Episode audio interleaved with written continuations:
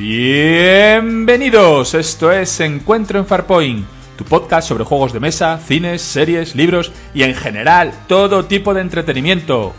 Realizamos nuestros encuentros en Farpoint para pasar un rato agradable charlando sobre lo que nos gusta a todos, el frikiverso.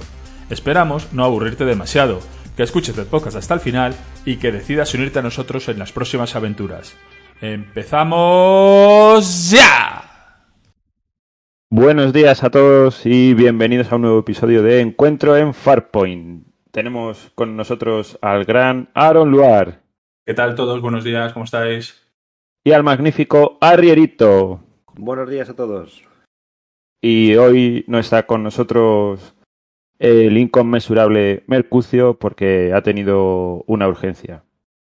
Urgencia Además, tampoco vamos a Pero asustar. una, una urgencia logística. No, No, pero nada- no tenemos nada- más datos. No, No, sabemos no. qué es lo que ha pasado. No Yo creo que sabemos es qué ha de, transportista. Con la huelga habrá cogido un camión y está dando vueltas por España. Igual ha detectado un, un meteorito que se acerca y es Don Look Up y está corriendo a, a ver. a- Escondiéndose. Pero no es la única Este urgencia que hemos tenido. Entonces nos va a contar la otra urgencia, nos la va a contar Aaron Noir, que la ha vivido en primera persona. Bueno, pues eh, como, como podréis ver, ha pasado bastante tiempo desde el anterior capítulo. Y diréis, ojo, estos tíos ya se han tirado a, a la buena vida y pasan de nosotros, no graban y, y no, pues no. ¿Qué ocurrió? Pues que tuvimos un problema informático con el anterior capítulo, el anterior capítulo que se ha quedado en el limbo, que ni más ni menos nosotros grabamos, eh, como cualquiera, grabamos con un programa eh, para luego subirlo a... a Craig. los- Es el, el osito Craig de, Sí, de Discord. ¿Y, y qué ocurrió? Pues que el osito Craig de Discord nos hizo una buena jugada. Eh, sin decir nada y sin avisar, pues a mitad del, episodio dejó de grabar. Nosotros seguimos hablando tan amigablemente como siempre hacemos, eh, horas y horas. Y cuando acabamos de hablar, nos dimos cuenta que no había grabado apenas la mitad del capítulo. Con lo cual, pues después de qué hacemos, qué no hacemos, qué dejamos de hacer, el día a día nos come como siempre. Moraleja, que hemos decidido eh, ese capítulo, pues darlo por perdido, está en el limbo de los capítulos perdidos, y hacer un, este capítulo, utilizarlo como un resumen de- del primer trimestre del año, ¿vale? Y nuestro compromiso, que a partir de ahora, pues eh, volveremos a la, a la regularidad de, de siempre para, pues, bueno, pues para cada, cada tres semanas más o menos estar el, el- el siguiente capítulo colgado. Y nada más. eh, Nuestro compromiso, que espero que, que sea de los que cumplimos, porque Sí, porque el resto no cumplimos ninguno. no vamos a Lle- cumplir. Pues llevamos un ratio bastante bajo, ¿eh? Sí. Sí, es patético. Vamos a tener, que hacer, gráfica. vamos a tener que, que hacer un esfuerzo de hacer alguna grabación extra en medio para, para, para ponernos al día de capítulos, porque si no la gente se va a aburrir y va a dejar de escucharnos, porque claro. entre, entre uno y otro no puede pasar año y medio. Bueno, dicho lo cual, pues si os, si os parece, pues, pues Ayer, empezamos. ayer nos reclamó nuestro amigo Joe Harmonic, y decía que echaba en falta el podcast de, de estas semanas y ya le conté un poco, digo, mira, hemos tenido un problema con el osito, Craig. El osito, el cabrito. Además que el, que el- el otro ha sido el mejor capítulo que hemos eh, grabado en nuestra vida.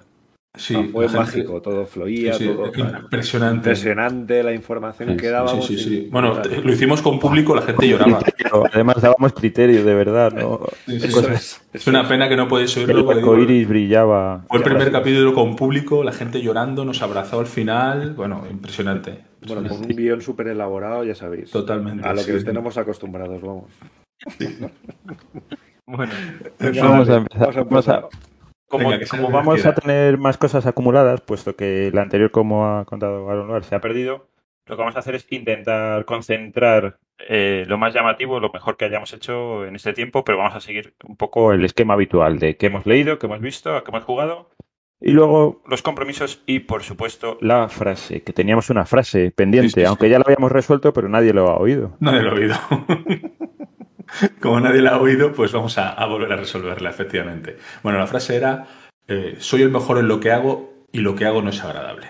Bueno, esto es una frase recurrente de, de Wolverine, de, de cómics Marvel, de los X-Men, eh, que dice pues cada dos por tres, es su frase, su frase de, eh, de batalla, o sea, siempre está a la que puede la saca, o sea, está ahí hablando con su madre La y le dice, frase, soy el mejor la en lo que frase, hago ¿no? y lo La frase sí, también, sí. sí.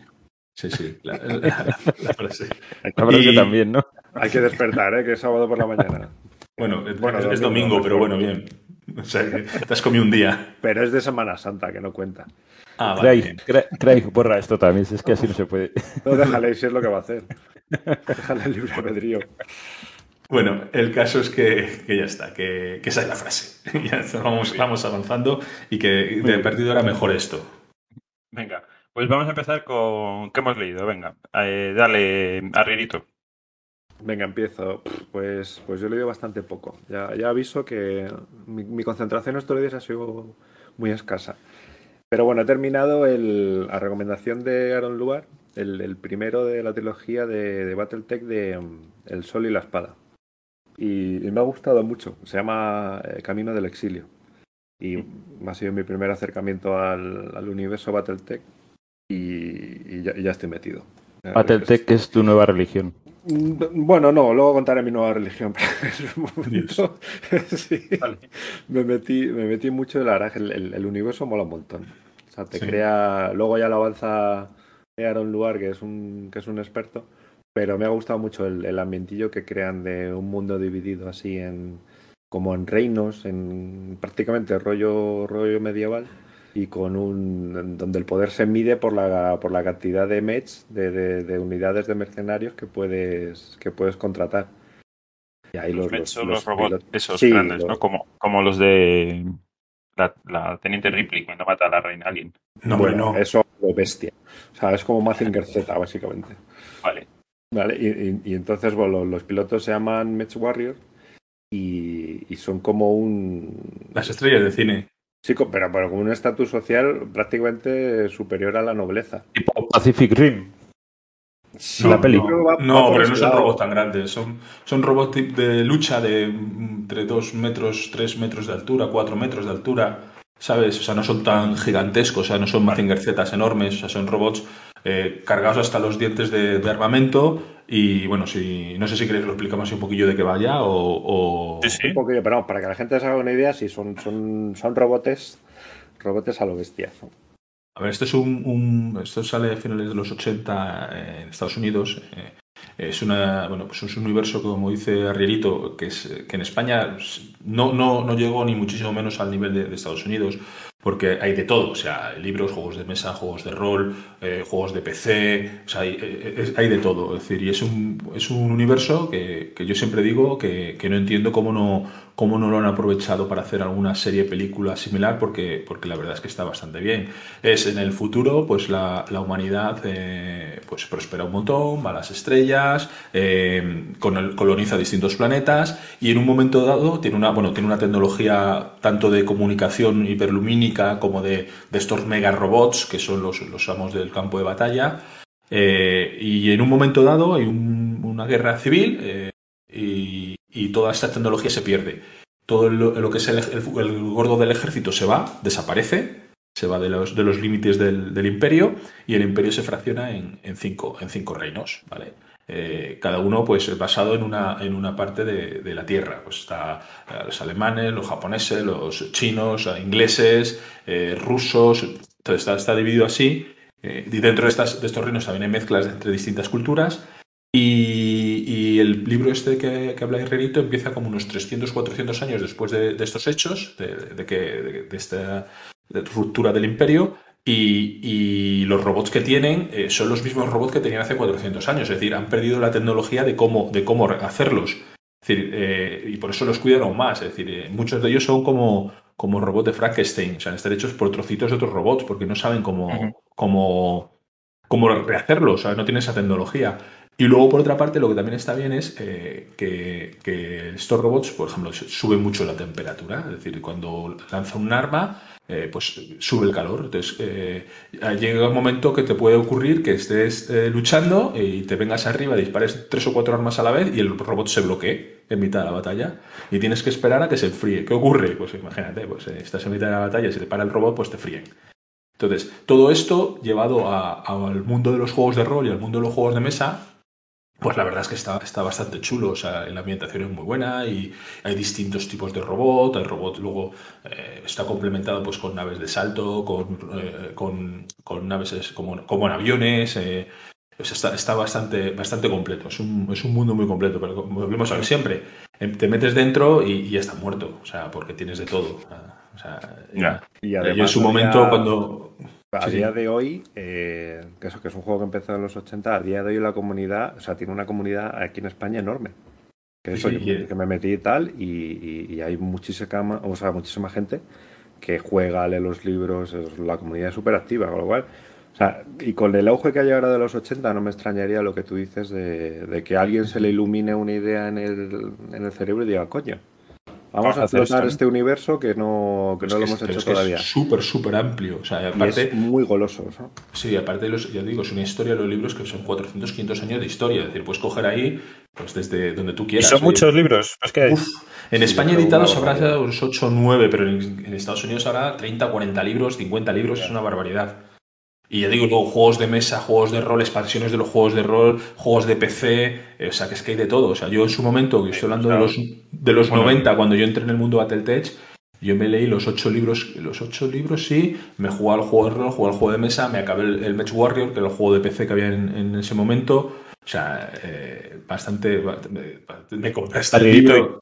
¿Y, Y tú los juego- estás encontrando ahora bien o, o cuál Sí, haces? no, no, no, no, hay, no, no tienes problema en, en Es que lo están reeditando también los juegos. Mm. Además es lo que te digo, que entras en una comunidad, entras en Telegram, por ejemplo, y, y- y vamos, la gente, la gente te lo facilita y, y te orienta y demás. O sea, toda la, la introducción que ha dicho Aaron Luar o sea, está guay porque no te hace falta saber mucho para, para empezar a leerte los libros y para, y para entenderlos. O sea, está, como introducción está muy bien. Por ejemplo, el que me he empezado esta trilogía yo creo que está muy bien para empezar. Sí. Porque te, te mete en el ambiente y, y- y tú solo vas creciendo. Digo, Vale, hablando pues con la va, a ver, entonces, y, y Nuestros de- oyentes, los que quieran entrar en este mundo, ¿qué libro tienen que leer primero entonces? Vamos, ahí sabe más Aaron Duar. En- Sí, no, yo, este, empe- yo empezaría por esa trilogía, está muy bien, porque te, en este, ni- en ese- es- yo diría efectivamente es, es introductorio, es decir, Mm. te introduce a- al mundo, te hace un resumen al principio de, de- Este resumen que he hecho yo lo hace al principio en el libro, ¿sabes? En el prólogo te cuenta, o sea, te pone en situación y luego, bueno, pues Pero aventura... vamos a repetir el nombre, anda. Camino eh, del bueno, es la exilio. trilogía... Es la Camino del trilogía de- exilio. Sí, la trilogía es el, el Sol y la Espada. Y el primer libro es Camino del Exilio. Vale. Estos días os tengo que contar que uno de nuestros oyentes, que luego voy a contar una anécdota suya, dice, oye, me gustó mucho vuestro podcast. Estuve de viaje y lo estuve oyendo y, y sobre todo había una serie que me apetecía mucho ver. Lo que pasa es que no dijisteis el nombre. Pero Vale. que por lo demás esta- estaba muy bien, o sea, interesante. Así somos nosotros. Entonces, por Es eso he una película lo que es la hostia, la hostia la película. Nada, pasamos al siguiente tema. bueno, pero se quedó con el concepto, que eso está bien. Sí, se quedó sí, claro sí. el concepto. Hay una serie en la vida que es cojonuda. Ya está. Sí, sí. ¿Cuál Me- es? Me quedé Ah, con la tarea de oírlo para ver qué serie era. Y no sabes cuál es todavía. No sé cuál era. Bueno, para cerrar, así de, somos. para cerrar lo de Battletech, también recomiendo el, el juego de PC. Un juego de PC que sacaron en 2016 y, es de, de estrategia por turnos con los Mets, con las lanzas de Mets y está súper bien. Y Se se lo llama así pasé- Battletech. Sí, sí, sí. Se lo pasé a el lugar para ver si le conseguía envenenar. No. Igual que me envenena a mí, pues yo se lo devuelvo con la misma moneda. Y, y está muy bien. Y muy bien ambientado y, y la, la dinámica del juego de guerra está está súper Así que yo creo, vamos, con el libro y con el juego de PC ya tienes una introducción perfecta al, al universo. Sí. Hasta que hagan las películas y demás. Sí, sí, Pero que las hagan bien, por Dios. Si no, que no, porque os, que las a hagan. los dos. No, es que es un universo súper bueno, súper chulo, ¿eh? Sí. Está muy, muy bien. Sí, sí, sí. Además es muy vendible Sí. el, ese universo. Pero bueno, a ver, a ver lo que pasa. Muy bien. Pues más Dale. cosas, Herrerito. Eh, no, yo de leer poquito, poquito más. Sigo con el quinto de Malaz, que, que me está gustando mucho, pero ese, ese es de cocinas a fuego lento. Sigo ahí en, en momentos donde tengo el cerebro despejado, así que poco a poco y lo voy, lo voy disfrutando. Y, y nada, de leer poco más. Sí, sí, sí, sí. Vale, venga, pues al Dale lugar- tú, dale tú. Acabo yo luego. Dale tú Yo- bueno, yo eh, estoy un poco como Arribito, voy a contar. Leí que este mes no ha sido, ha sido en el anterior. Digo, como sabéis que también yo también cojo un tema y soy muy cabezón. Pues eh, eh, estuve con HP Lovecraft, La sombra sobre Innsmouth, que me gustó. Mm. Entendí algunas partes de los cómics que, es donde comencé todo este camino con HP Lovecraft, porque había algunas cosas en los cómics que no entendía. Hay un viaje en autobús y tal, que yo decía, pues qué cosa más rara. Y es verdad que, claro, viene de este libro, de La sombra sobre Innsmouth, y los tengo que volver a releer, los cómics. eh, porque creo que ahora los voy a disfrutar más. Si ya me gustaron, pues ahora los disfrutaré más. Entonces, de, de libros solamente eso. Y luego voy a contar dos historietas de las mías, dos historietas. Tenemos que hacer una entrega que diga historieta. Así con voz, de, Algo así. voz grave, sí, sí. Eh, me compré un recopilatorio de Solomon Kane. Me fui calentando con la mierda del juego del Solomon Kane. Y entonces, de repente dije, joder, es que este juego mola, las miniaturas me molan, las sigo pintando. Y me calenté hablando un día y había un señor que vendía todo, eh, un olín del Kane. Yo hasta ahora solo tenía el base. Y entonces estaba yo, y, no sé qué grupo de Telegram me dijo, quiero las expansiones.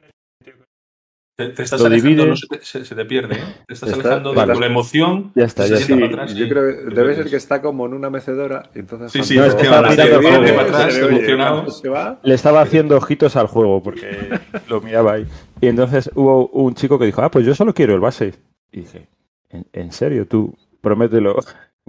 Y el tío dijo que sí, y compré yo el all-in y le vendí el base. Entonces ya tengo todo. Pero claro, en lo que llegaba, estaba con el come, come, joder, está, es que algunas de las historias no, no las recuerdo. Total, que entré en mi tienda amiga Wallapop y ¡fas! Ahí de repente, recopilatorio, todas las historias de Solomon Kane en cómic. Tío, si es que esto me lo pone el destino aquí Integral. delante. Integral. Y un integral además, es que no puede ser. Total, que me lo compré. Recopilatorio de Solomon Kane. Y ese ya me lo he leído. Ahora lo, re- lo iré releyendo cuando vaya a jugar. Pero no es la única historia, porque tengo otra. En mi tienda amiga tenía puestas yo unas mesas de despacho, que porque la había cambiado. Y una mesa de despacho pequeñita, que ya ni me acordaba de ella, porque tengo siempre Wallapop lleno de cosas. Y entonces me llama un chaval. Y me dice que la quiere. Total, que ese día se me junta a la misma hora. Le digo, vale, pues mira, mañana estoy trabajando en casa, vente sobre esta hora. Y entonces se me rompió el termo también. Y aparecen a la vez un señor de correos, porque tenía una notificación, una multa, los señores de la caldera y el chaval de la mesa. Total, que los dejé entrar a todos, todos por aquí por la casa pulando, unos a ver la caldera, Y el de correos para que entró, para tomarse un café. el de correos porque tenían que firmar, el pobre ese le atendí enseguida, pero el chaval me miraba como diciendo, "Jo, este nos ha concentrado a todos aquí. Bueno, total, que lo que sacábamos él y yo la mesa del garaje, los otros me miraban la caldera y, y el Y chaval el- se llevó la mesa y me encontré ahí con un dinero inesperado, porque claro, yo ya esa mesa no, no la tenía. Y digo, joder, ¿y qué hago yo con esto? Y entonces, fijaos la historia. el dinero hay que Había moverlo. hablado... ¿A qué lo voy a guardar? El dinero hay que moverlo, sí, sí. Es que, Claro. claro, estaba ahí y me quemaba. Había hablado yo eh, con un chaval de Bilbao que me vendía el integral de Conan la leyenda, porque aquí tengo que decir que Mercucio me está metiendo el veneno todo el día con Conan, que lo tenía yo ahí ya prácticamente abandonado y ahora he empezado con ello y joder, es que me gusta muchísimo. Me ha metido el veneno, Conan la leyenda, vale. Y había hablado con un chaval de Bilbao que tiene la edición integral a la venta, 240 euros. Y entonces yo digo, va, me la compro. Y le hago, pum, le hago el pago un jueves y me, la, y me lo devuelve.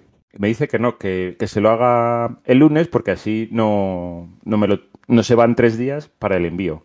Yo, joder, pues qué gilipollez, pero vale, venga. Yo- me devuelve el pago, total, que yo esperando al lunes. Y me escribe el domingo y me dice que no me lo vende.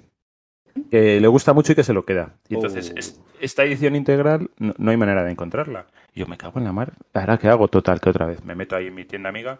Pues atención, una señora de aquí de Madrid que está vendiendo cosas de su hijo, vende los cómics a 70 euros. Pero una Cada- pregunta, ¿qué son- lo sabe? Esa señora. Esa No lo tengo señora- muy claro porque esta señora que se llama Milagros, Milagros desde aquí, un fuerte abrazo, porque me es una alegría. Esa señora me tiene vendió- un hijo que ahora mismo eh, la odia. Me vendió la colección a 70 euros. Y yo, claro, automáticamente di comprar y, y la llamé que iba ya, si hacía falta. Al día siguiente, que no tenía teletrabajo, fui a, a currar y a la vuelta pasé por su casa. Ah, Estuve allí creía que ibas a esperando. decir que ya dijiste al jefe que estabas enfermo. No, no, no. Fui a currar y a, la, y a la vuelta lo cogí. Entonces, esto es lo que he leído. Me he leído Conan la leyenda, que está muy bien, porque es la historia de... Bueno, complementa la historia de Conan como si un magnate ¿no? posterior encontrara unos papiros y, viera que ese personaje era muy importante, ¿no? Porque tienen, llega a, a una, donde Conan, a Quilonia, donde Conan fue rey, y ve la estatua, y solo queda eso. Y entonces le pide a su escriba y a su visir que investiguen todo lo que puedan de Conan. Y entonces son ellos los que le van contando historias. Es un poco tipo las mil y una noches, ¿no? Le van contando historias sobre Conan. Y bueno, ya me he enrollado mucho, pues es- esto es lo que he hecho. O sea, Robert E. Howard en estado puro. He hecho recopilatorio Solomon Kane, Conan la leyenda y además que eran amigos Robert E. Howard y H.P. Lovecraft. O sea que estoy anclado en... eh, todo, sí, entre ellos me, me tienen comido el cerebro. O sea que nada más. Aaron Luar.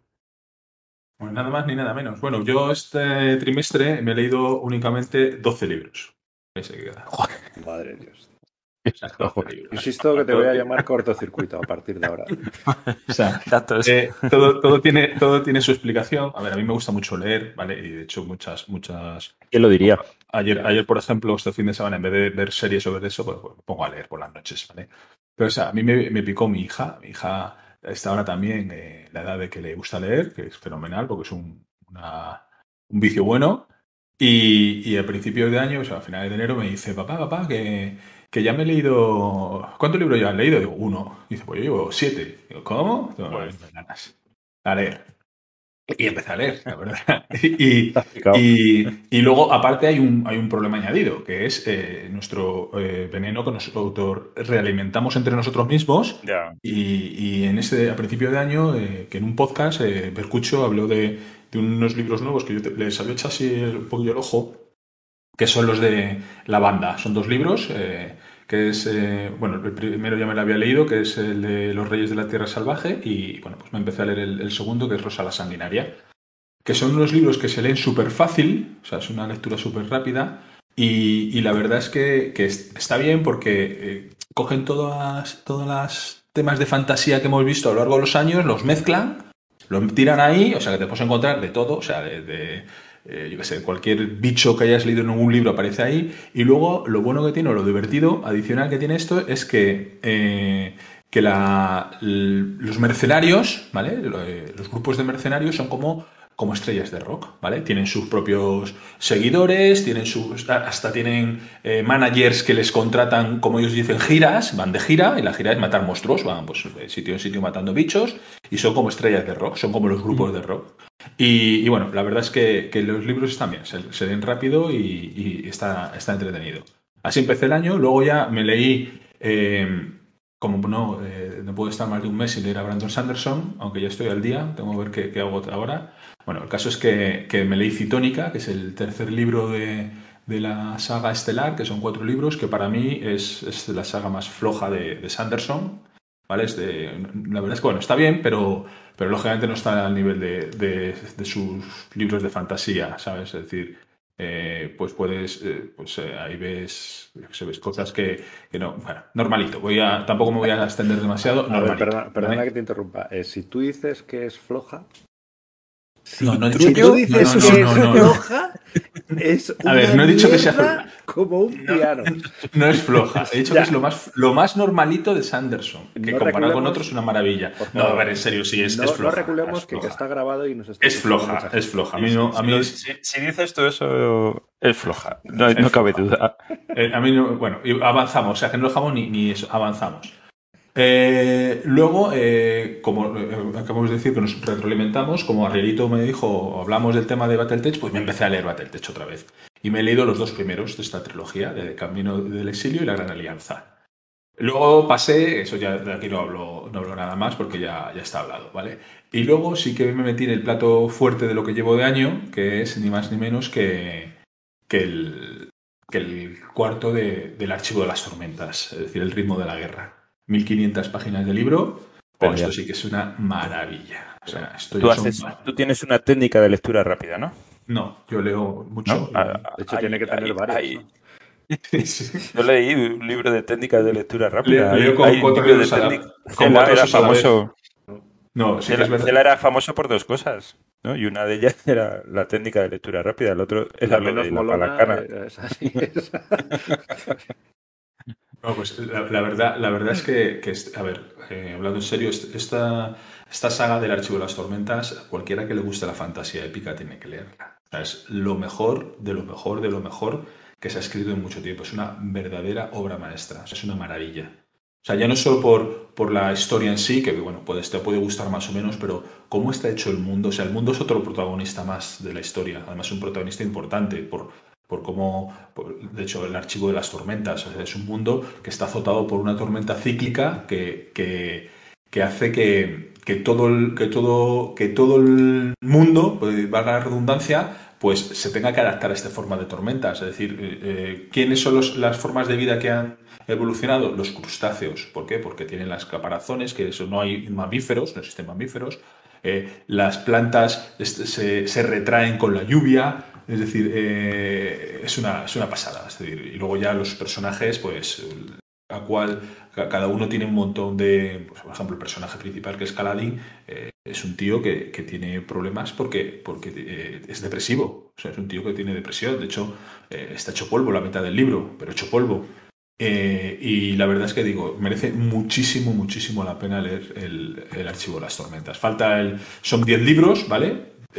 Pero sí que es verdad que son 5 y 5. Es decir, el, próximo. ¿Pero porque, porque lo ha dicho el autor ya que son 10? Sí, bueno, a ver, es que o sea, porque se sabe que es un no, se sabe de inicio. Cuando el primero no, lo sabes, ¿no? Brandon Sanderson, Brandon Sanderson es un tío que, bueno, eh, habéis visto, ahora hablamos si queréis de un poquito del Kickstarter que ha hecho, que al final 40 y tantos tenía lo dejamos para el final. Sí. Bueno, pues este tío escribe como, como yo leo, él escribe, ¿vale? Es decir, se aburre y te, en un fin de semana te escribe una trilogía. Entonces es un tío muy metódico, ¿sabes? Como no pues otra manera, porque escribe mucho, es muy metódico. Entonces él tiene ya hechos sus planes de escritura a tropecientos años hacia adelante y él te los publica. Al final de cada año te publica en su página web qué es lo que ha hecho ese año y qué es lo que va a hacer en los siguientes años. Recuerdo que lo comentamos en otro podcast, ¿no? Y, que entrabas en su web y te pone cómo va avanzando con cada uno. Efectivamente, tú, vas, tú ahora mismo, por ejemplo, te metes en, que lo voy a hacer, te metes en su, en su web, ¿vale? Yo la tengo lógicamente aquí web de cabecera. Eh, tú aparece el navegador y ya sale. Y aparece directamente, aparece efectivamente la de Brandon Sanderson, mira que la estoy abriendo, y entonces lo primero que tú ves al entrar en, su página web, ¿vale? Es, por ejemplo, va, eh, lleva el 5% del primer borrador del libro 5 de Archivo de las Tormentas, eh, el, cuarto borrador terminado del, libro 7 de Naciones de la Bruma, el primer borrador terminado del libro 4 de Escuadrón, y está haciendo un el Secret Project One, el tercer borrador, va al 66%. Es decir, que cada momento él tú vas viendo qué está escribiendo, ¿vale? Entonces, ¿qué, pues, ¿qué ocurre con esto? Pues que, la verdad es que, bueno, pues, pues está, bien porque, porque así eh, consigues eh, ver, qué está haciendo. Y aparte de eso, yo digo, eh, a finales de año, principios de año, describe el, el, estado de Sanderson, que es sus planes a futuro de todos los libros que va a escribir. Y por eso se sabe esto del archivo de las tormentas. Él dice, van a ser eh, cinco libros, ¿vale? Y luego otros cinco, ¿vale? Diferenciados en el tiempo. Es decir, esta, esta, primera parte termina en el próximo libro, que como habéis visto, ya está escrito el, el 5% del, del, primer borrador, con lo cual esto lo publicará a finales del año que viene, a finales del 23. Yo quería hacer un comentario crítico. ¿Cómo puedes saber que has hecho el 5% ya? O sea, no sé, si, o sea, si, si, vale, si vas a hacer un libro de 100 hojas, pues ya sabes. No, no, escucha, él sabe, no, no, pero es que él sabe, lógicamente. A ver, para que te os hagas una idea, y nos estamos hablando mucho de Sanderson, eh, el tío, en, los, el archivo de las tormentas, eh, el, volumen del libro, que son los 1400 y pico páginas, eh, viene marcado porque es el máximo número de páginas que le permite encuadernar, sin tener que hacer dos tomos. Pues por, eso, por eso sabe el Menda. O sea, sabe lo que va a hacer, ¿no? Exactamente, porque sabe que sí o sí ese va a ser el tamaño máximo del libro. Vale. Pues mira, me parece una buena respuesta, porque es que yo decía, ¿cómo puedes saber que llevas un 5%? Si en cuanto que te pones a escribir cualquier cosa, aunque sea, tú sabes que eso tiene vida, no sabes dónde te va a llegar. No, no pues puede tenerlo tan medido. Pues es, así, no, no, lo tiene súper medido, además tiene un equipo de trabajo, bueno, la leche. Bueno, el caso, que porque si no nos, da la vida. Eh, eh, el archivo de la tormenta, si no habéis leído el archivo de la tormenta, eh, leerlo. O sea, es una obra de arte. Y luego, después de leerme el libro de la guerra, El ritmo de la guerra, dije, bueno, vamos a, ahora toca algo ligerito, porque no vas a meterte otro, entre todo chaco y todo chaco que meter cosas ligeritas. Y me, leí un libro que me apetecía mucho, que es La, guía del, autoestopista galáctico, que te partes de risa. O sea, es un libro completa y totalmente absurdo. O sea, es una. Eh, o sea, el grado de locura y estupidez del libro eh, pues es, es, absurdo. O sea, muy divertido, pero absurdo. Y me leí el segundo, que es El restaurante del fin del mundo. Son cinco libros y en el segundo paré, porque tampoco te puedes meter eh, el nivel de absurdez este, eh, o por lo menos mi forma de leer es leo un poquito de una saga, lo dejo, pasa un poco de tiempo y vuelvo a ella. Entonces me leí los dos primeros que la verdad es que son muy divertidos, pero totalmente, ya digo, totalmente absurdos, o sea, es una estupidez tras otra. Mm. Y, bueno, la verdad es que es un, libro que, está bien para, pues eso, para, para pasar el rato, ¿vale? Eh, y después de este dije, bueno, pues es el momento de empezar otra saga, porque es otra saga que me apetecía mucho, eh, mucho leer, que es el de La Espada de la Verdad, que son ni más ni menos que, que 22 libros con truco. Madre mía, tío. Yo es que a mí solo oírlo ya a ver, ¿sabes? Es con truco porque realmente son, son menos libros, pero nuestros amigos de, de Timum Más, esa editorial mítica mm. de los 90 que a, la cual, a, la cual, le debemos muchísimo eh, todo lo que nos gusta la fantasía, pues dijeron, hostias, tío, pues si eh, es un libro gordo, pues hago dos pequeños y así vendo más.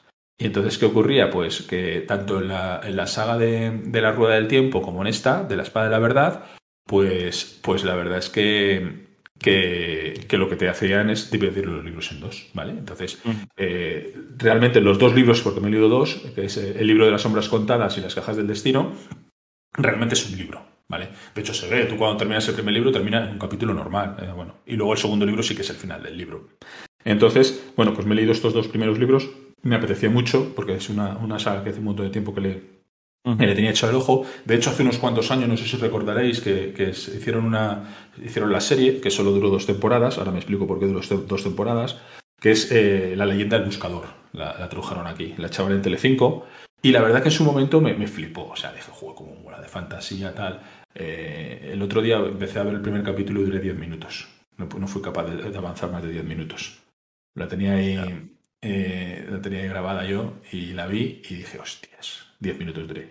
Pero los libros también, ¿vale? Lógicamente se ve que es una escritura así un poco ya más antigua, hay cosas que, que chirrían un poco, sobre todo al principio, de, hola, ¿no somos, somos, amigos, sí, claro, somos amigos, ah, pues ya somos amiguitos, qué bien, o sea, en serio, tío, bueno, pues, pues ese es el... Pero luego está bien, el, bueno, los dos libros que es uno, está bien.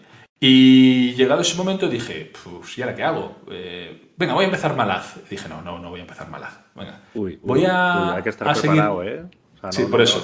después de 11 libros no puedes eh, meterte a mano. entonces, ¿qué dije? dije, bueno, pues voy a, hacer algo que tenía que haber hecho hace mucho tiempo, que lo he ido dejando, que es terminar la Rueda del Tiempo. La Rueda del Tiempo eh, son 21 libros, por Timum Más realmente son 15, pero como dije, los primeros 6 de Timum Más los, los dividió en dos, y yo me quedé en el 15, me quedaban los, los, los cinco últimos. ¿Qué ocurre con los cinco últimos? Pues los, los tres últimos, eh, sabéis que Jordan, el, murió. el escritor, murió, ¿vale? Eh, ¿Qué ocurre? Lo dejó inconclusa y contrataron a Brandon Sanderson, que tenía, que tenía el libro un fin de semana, para hacer el libro cierre. ¿Qué hizo el Menda? Pues en vez de hacer el libro cierre, hizo tres libracos, que los libracos son igual de grandes que el resto de la, de la saga. O sea, son unos libros de mil y pico páginas cada uno también. Entonces me quedé, me quedé en, en pues eso, los cinco últimos. Pero ya, jo, ya no, lo leí hace 6 o 7, 8 años ya, entonces ya no me acordaba bien. Dije, pues voy a empezar otra vez. Voy a empezar. Y ya me he leído el, primero. Que sí que es verdad que ahora los han sacado en. los, los, he pillado en ebook, ¿vale? Pero, pero los nuevos, eh, que, que ya son 14 libros solo. Entonces he leído el primero, que es el de El Ojo del Mundo, y, la verdad es que no tiene absolutamente, como siempre, nada que ver con, con, la serie. O sea, es una maravilla. O sea, es una pasada esa saga. Igual que digo del Archivo de las Tormentas, o sea, eh, esta saga, el que le gusta la fantasía, tiene que leerla. Ojo, es súper, súper, súper amplia. O sea, hay una cantidad de personajes tal que tienes que ir eh, con una guía. O sea, hay muchas páginas web que te, ayudan a ir leyéndolo porque eh, la verdad es que es una barbaridad la cantidad de personajes que aparecen. Además, personajes que tienen su peso, o sea, no uno que aparece unas. No, no. Y aparte, está leyendo un personaje y siete libros después aparece. Este Menda me suena. Tienes que. Ah, mira, coño, es verdad, es este otro. ¿Sabes? Pero, pero es, una, es un libro muy, muy bueno. Y estos son los 12 libros que llevo leídos hasta el día de hoy. Madre mía. Madre Luego dices que no hay técnica de lectura rápida ahí. Es imposible tío. Oye, pero este, vamos a hablar una, Sí, perdona, te metes en Goodreads y hay gente que lleva leído más de 30 o 40 libros. ¿Cómo no han leído eso? yo... No sé, o sea, el que me he leído yo, el de Innsmouth, es que tiene ciento y algo hojas. Pero es que hay peña, mira, me estoy metiendo en mi este currículum, los gente que tengo amigo. Mira, hay peña, mira, hay uno que lleva 20 libros, 16 libros, 27 libros, en lo que llamamos de año, ¿vale? Alucinante. 31 libros, mira, eh, Mercucho lleva 6.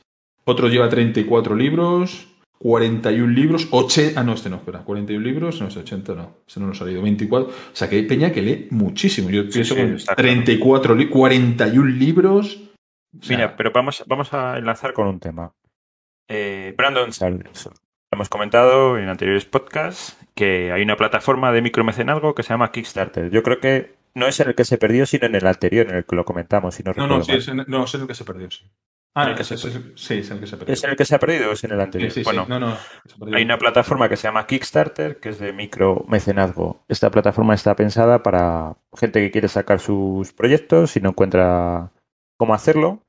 Pues lo explica aquí, tiene unas reglas, tú lo explicas, haces un vídeo, pones qué es lo que vas a hacer y además sueles entregar una serie de, se llaman stretch goal, que son una serie de objetivos que según vas obteniendo financiación vas a entregar a estos patrocinadores que te ayudan, ¿no? Entonces yo entro, la conozco por los juegos. Lo normal es entrar en un juego. Alguien diseña un juego. Por ejemplo, yo he entrado hace una semana, creo que han sido dos, en un juego español de una persona de Lanzarote que ha hecho un juego de navegación muy chulo. Una especie de piratas y él te va poniendo ahí, oye, pues mira, si llegamos a 60.000 euros, lo que voy a hacer es que vamos a cambiar estas cartas por unas de calidad superior. Si llegamos a 65.000, os voy a entregar adicionalmente cinco cartas más de piratas que hacen cosas nuevas. Bueno, pues es un poco así. ¿Por qué cuento todo esto? Porque ha entrado en este mundo mm, Brandon Sanders, Sanderson. Por Dios, a ti viene el nombre. Brandon Sanderson. Ahora. Eh, y ha, ha puesto a la venta cuatro novelas que ha escrito durante la pandemia. ¿No es así, Aaron Lord? ¿Quieres, recoge tú aquí eso y cuentas. Y Pues a ver, eh, como decía este hombre, pues eh, escribe libros como, como churros. Esa es una barbaridad la que la capacidad de escritura que tiene es brutal. ¿Qué ocurre? Este, es- este hombre, como, como bien explica en, en el vídeo de- del Kit Starter, pues su tiempo es escribir y viajar. Viajar a, pues a las típicas pues, ses- sesiones de firmas, a pues algún, alguna convención, algún este, pues él va allí pues a, pues vender su- sus libros, ¿vale?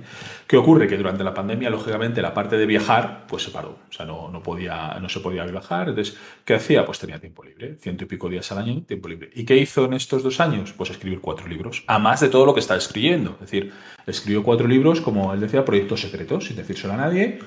Y de hecho él decía que el primero se lo hizo como un regalo a su mujer. Eh, le hizo el libro y la mujer cuando lo leyó dijo, oye, esto tienes que, compartirlo porque está, está muy chulo. Entonces se le ocurrió, eh, pues ni más ni menos que se le ocurrió el, la, esta de, de, bueno, de hacerlo a través de Kickstarter, ¿vale? En vez de venderlo a la una editorial para, para poder, para poder em, sacarlo adelante, pues hizo el Kickstarter a ver, a ver qué pasó. Bueno, y si quieres terminar, terminarlo tú, cuéntalo lo que Bueno, ha pasado. Bueno, Pues Kickstarter tenía hasta ahora un récord, si no recuerdo mal, de unos 22 millones de dólares en un proyecto de financiación. Por supuesto, en juegos y tal nunca se había llegado a esas cantidades, por- porque aquí se puede hacer cualquier cosa. Pues es que eh, Brandon Sanderson ha roto totalmente el techo de financiación. Ha obtenido 41.754.153 dólares con 185.000 patrocinadores. Esto es un disparate. O sea, este señor sin, sin editorial y sin nada ha sacado sus libros aquí que te enviarán además sin ningún stretch goal porque no ha entregado nada. Él te va a dar los libros a lo largo de un periodo de tiempo que creo que son los próximos dos años, si no no, recuerdo no, el mal. año, a, a- a- a lo largo del 23. A lo largo del 23, los cuatro. Sí, el Bueno, primer- por trimestre, uno por trimestre. pues te van a ir llegando tus libros a casa y, y la gente ha pagado, eh, pues esto, 41 millones de dólares, que prácticamente encima, 41 y millones de encima dólares. unos gastos de envío que son más que los libros, casi. Aquí a España, porque en España tenemos el problema de los impuestos. Entonces, bueno, yo no sé si estas plataformas de micromecenazgo están hechas para estos proyectos tan grandes. De hecho, tengo dudas de si venderá todo esto si no hubiera estado aquí, porque no, no lo sé. Me- tendré que comprobar para el próximo podcast. Voy a mirar a ver cuáles son los libros que más venden. Pero 42 millones de dólares sin intermediarios, pues me parece un disparate, la verdad. Me parece que es un dineral. Es una hecho, burrada. En, Es- en España los van, los van a publicar por editorial. Sí, Sí, bueno, si me pasas esto la, la, la noticia, que me alegres el día. sí, sí. Pero, era porque lo contaras, pero vale. Vale, bueno, pues yo creo que nada, con este, con este techo que ha hecho este escritor, eh, yo creo que si queréis paramos lo que hemos leído y porque es insuperable, habrá que ver las novelas, ¿sabes? Pero desde luego el récord va a estar ahí muchísimo tiempo. Hasta que vuelvo a hacer otro. Hasta que vuelva a anunciar que, que escribe tres libros. Escribe otro. Eso. Bueno, pues No, venga, vamos a pasar no, a lo no, que... no, no, vamos a. Que, que se nos, que he visto que se nos ha unido Mercucio. Justo a Oh. tiempo, acabamos de empezar. Mercucio, ¿estás por ahí? Está mute. Está muteado. A lo, Está mejor es- muteado. a lo mejor está haciendo el test de calidad para ver si, como no está él, estamos manteniendo Bueno, el apro- listón. Ah, aprovecho- está, está- sí, efectivamente. Está escuchándonos a ver si Claro. merece la pena unirse o no. Pues si tiene Voy que a echar la aprovechar bronca o no. Hombre, aquí está Pues mira, ¿Qué has tal? llegado justo a tiempo. Mercucio. ¿Qué tal todo? Muy bien, ¿qué tal vosotros? Pues llegas, Bien. llegas a lo mejor, ahora- porque te has perdido el monólogo monográfico de, de Sanderson, con lo cual, eso que te has ahorrado. Entonces, Pues- yo creo que la ha hecho aposta. Dice, uh, Mer- paso. He hecho comento yo una cosa y te doy paso, por cerrar yo también el, el- el monográfico mío.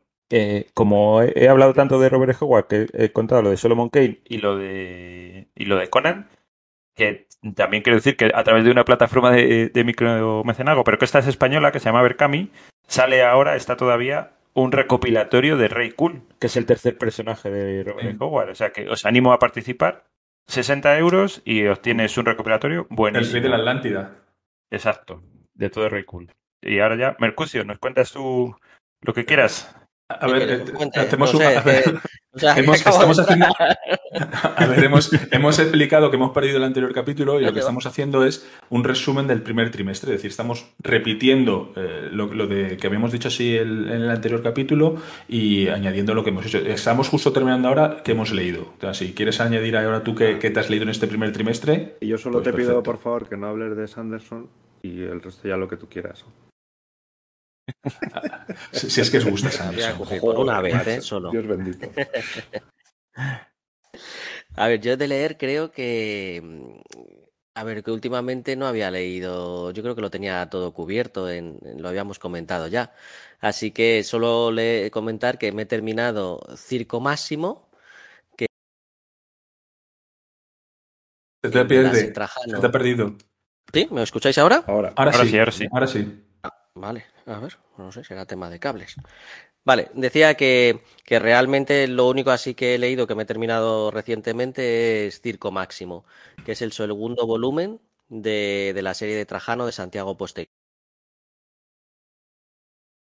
Son uno de los que, que, bueno, pues narran un poco todo el ascenso, de, el primero el ascenso de Trajano a, a- a como César, el segundo todas las batallas dacias, y el tercero, pues creo que es más, más sobre un poco la expansión hacia Asia y un poco ya el declive de, de. Te perdimos otra vez. Yo solo, Se- solo se te puedo recomendarlos. Ope, Pues no sé, Mm. no he tocado nada, ¿eh? Por aquí. Pues ahora, ahora se te oye bien. Ope, pues no sé. Si será O sea, que tema te has pasado a la novela histórica. Sí, siempre de alguna novela histórica sí que me gusta. Y esta, la, la verdad es que. Es verdad que mucha novela histórica realmente para mí es casi novela fantástica porque es que se Mm. inventan casi todo. O sea que, ¿sabes? Que, que no hay tanta diferencia muchas veces entre no es que es novela histórica o es que esto es fantasía y a mí la fantasía, bueno, y en novela histórica pues lo que se hacen es inventarse, se anclan en ciertas referencias no nos engañemos. O sea, batallas, confabulaciones, intrigas, asesinatos, robos, peleas, pues es que es lo mismo, básicamente. Bueno, ¿sabes? Así que yo eso, esto, esta serie de Trajano, desde luego, la recomiendo 100%. A mí me parece una maravilla. Muy bien. Como me parece que, que está muy bien, ¿eh? Hablaste en el anterior, que estoy viendo que la, la chuleta, lo de los enanos y elfos. Si quieres comentar así Ah, rápido. bueno, ahí sigo un poco con ello, con enanos y elfos, que estoy súper enganchado. Además he añadido goblins y orcos y goblins a la serie, que ya me estoy leyendo el, el primer volumen, que va de esta serie 4, y un poco en la misma línea.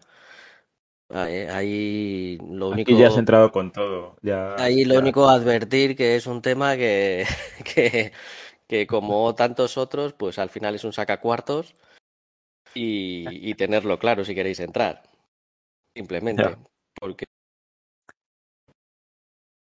luego, pues, oye, pues son muchos volúmenes, muchas sagas y, y eso. Pero está muy bien. Yo a los que me dejaste eh, me gustaron. El dibujo, de- desde luego, es espectacular. Mm. Sí, sí, los dibujos son muy, muy chulos, la verdad es que están, están muy bien. Vale, pues ¿queréis que pasemos a qué hemos visto? Vamos a pasar Sí. a qué hemos visto. Venga, Mercucio, dale tú, que has llegado el último.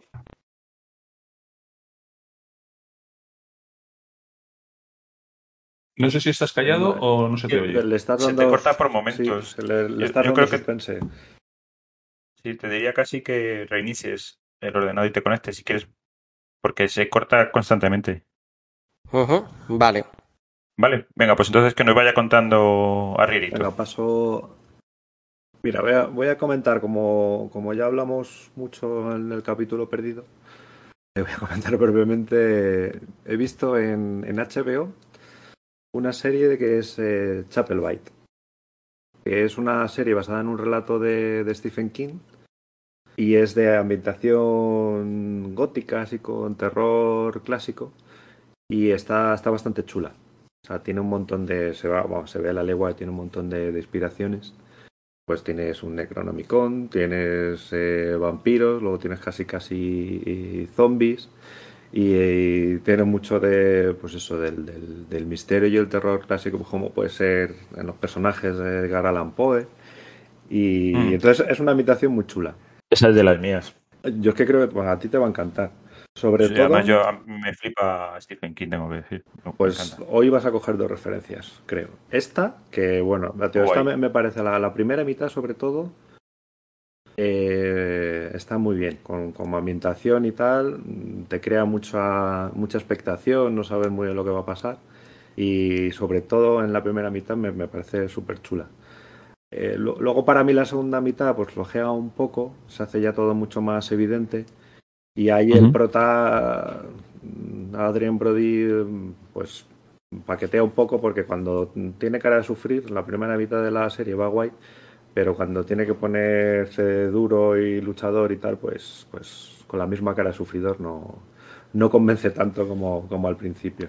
Pero bueno, la, la serie está muy bien, súper bien ambientada y la producción, pues, no sé, como todo lo de lo que veo, lo que he visto de HBO está, está guay. Así que esa, Pues me la apunto, esa sí que me la apunto. pues esa es recomendable y la que sí que tenéis que ver, pues me, me ha encantado, eh, es El Visitante, de Outsider. También en HBO, en un relato, basado también en un relato de Stephen King. Y, y esta me ha encantado. Es una miniserie, son 10 capítulos.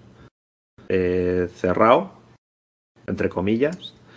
Y, y es súper chula. Es, eh, empieza, pues, como muchos relatos de Stephen King, en un pueblo pequeño y demás. eh, con un asesinato así truculento de un niño. Un pueblo de Maine. En Seguro. este no, no es Maine, pero no, ¿No? no sé dónde era.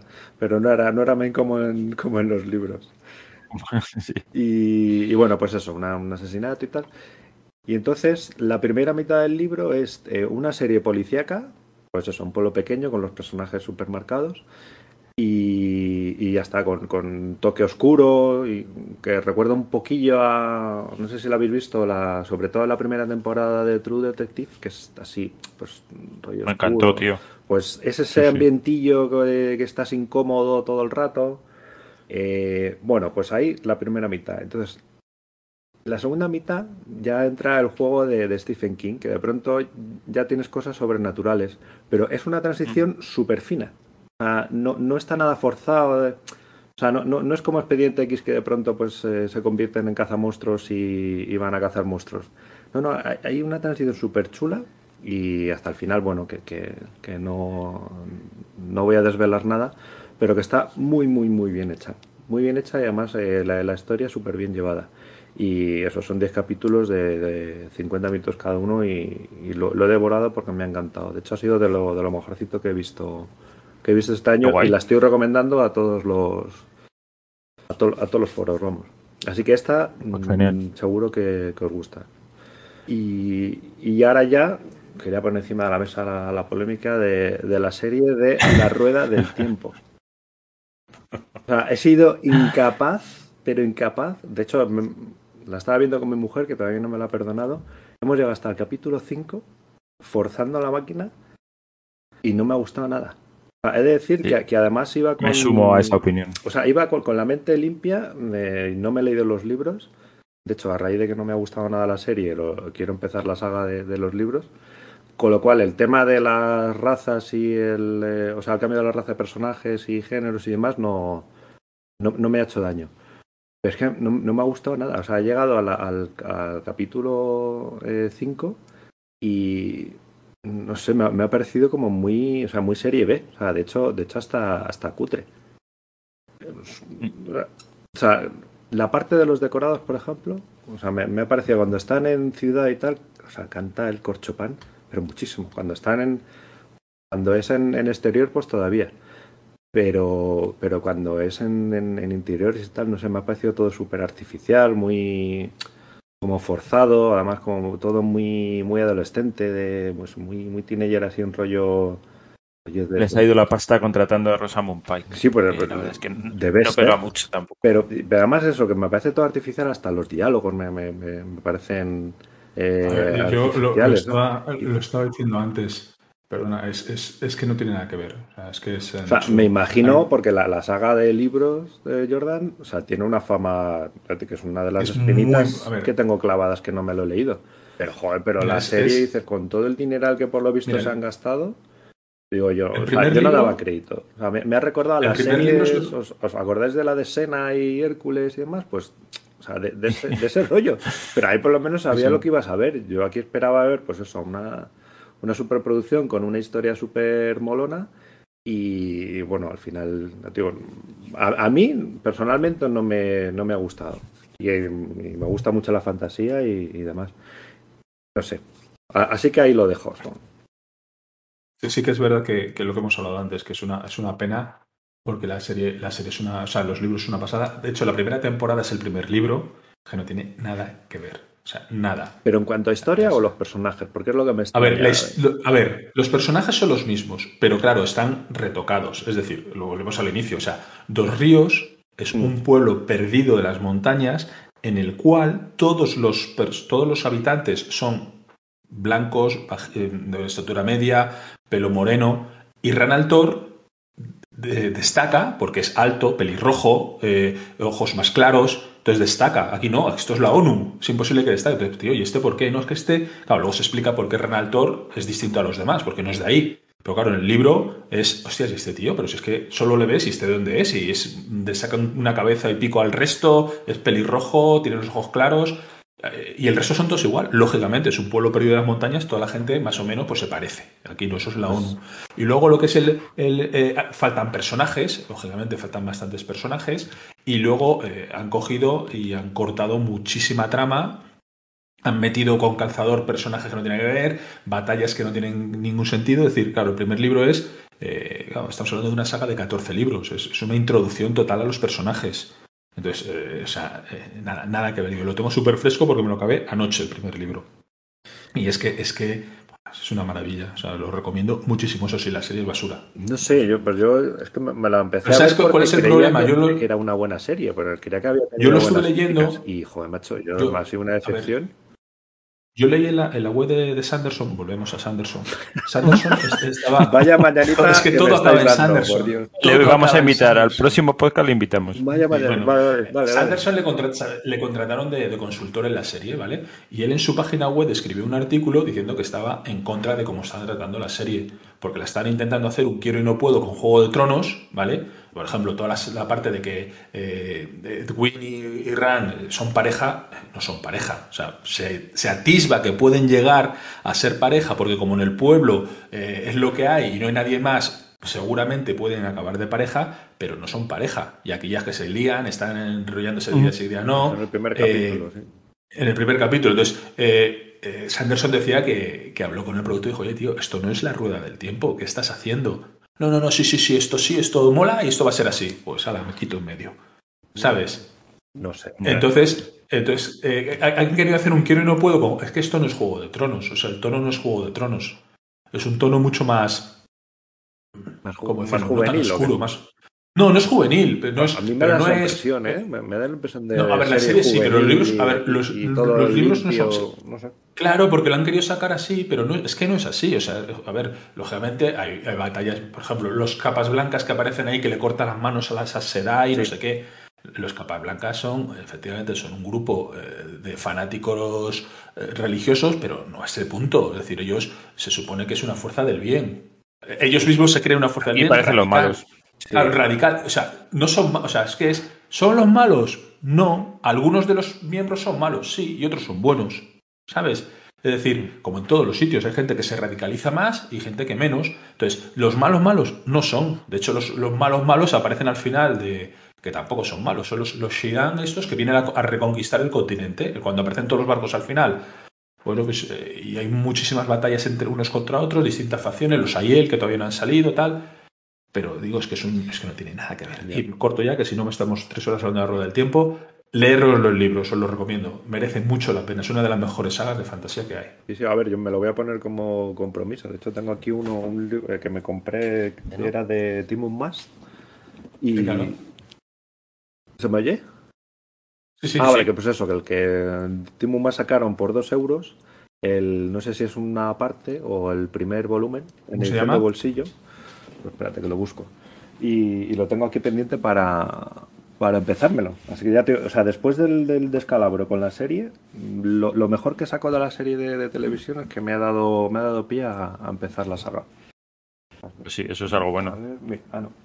O sea que. Lo busco y ahora, y ahora os digo. Vale, Vale, vamos, a dar paso a, a Mercucio. A ver, Mercucio, cuéntanos. A ver qué has visto. Eh, ah, a ver, pues ver. eh, vale, voy a decir una serie que terminé de ver ayer. ¿Vale? Em- em- empieza mejor que acaba, quizá, pero me pareció muy original. Se llama Wolf Like Me, Nadie es perfecto, que es una serie de australiana, ¿vale? Está ahora en, en la plataforma de Amazon. Eh, como, como la rueda de un poco presto, pero a diferencia de la rueda del tiempo sin pretensiones, lo cual hace que, que, bueno, pues es original y se puede ver bien. Básicamente, eh, realmente es un drama, eh, cuenta una historia de relaciones y bueno, una historia de amor, un- una historia pues, pues un poco cotidiana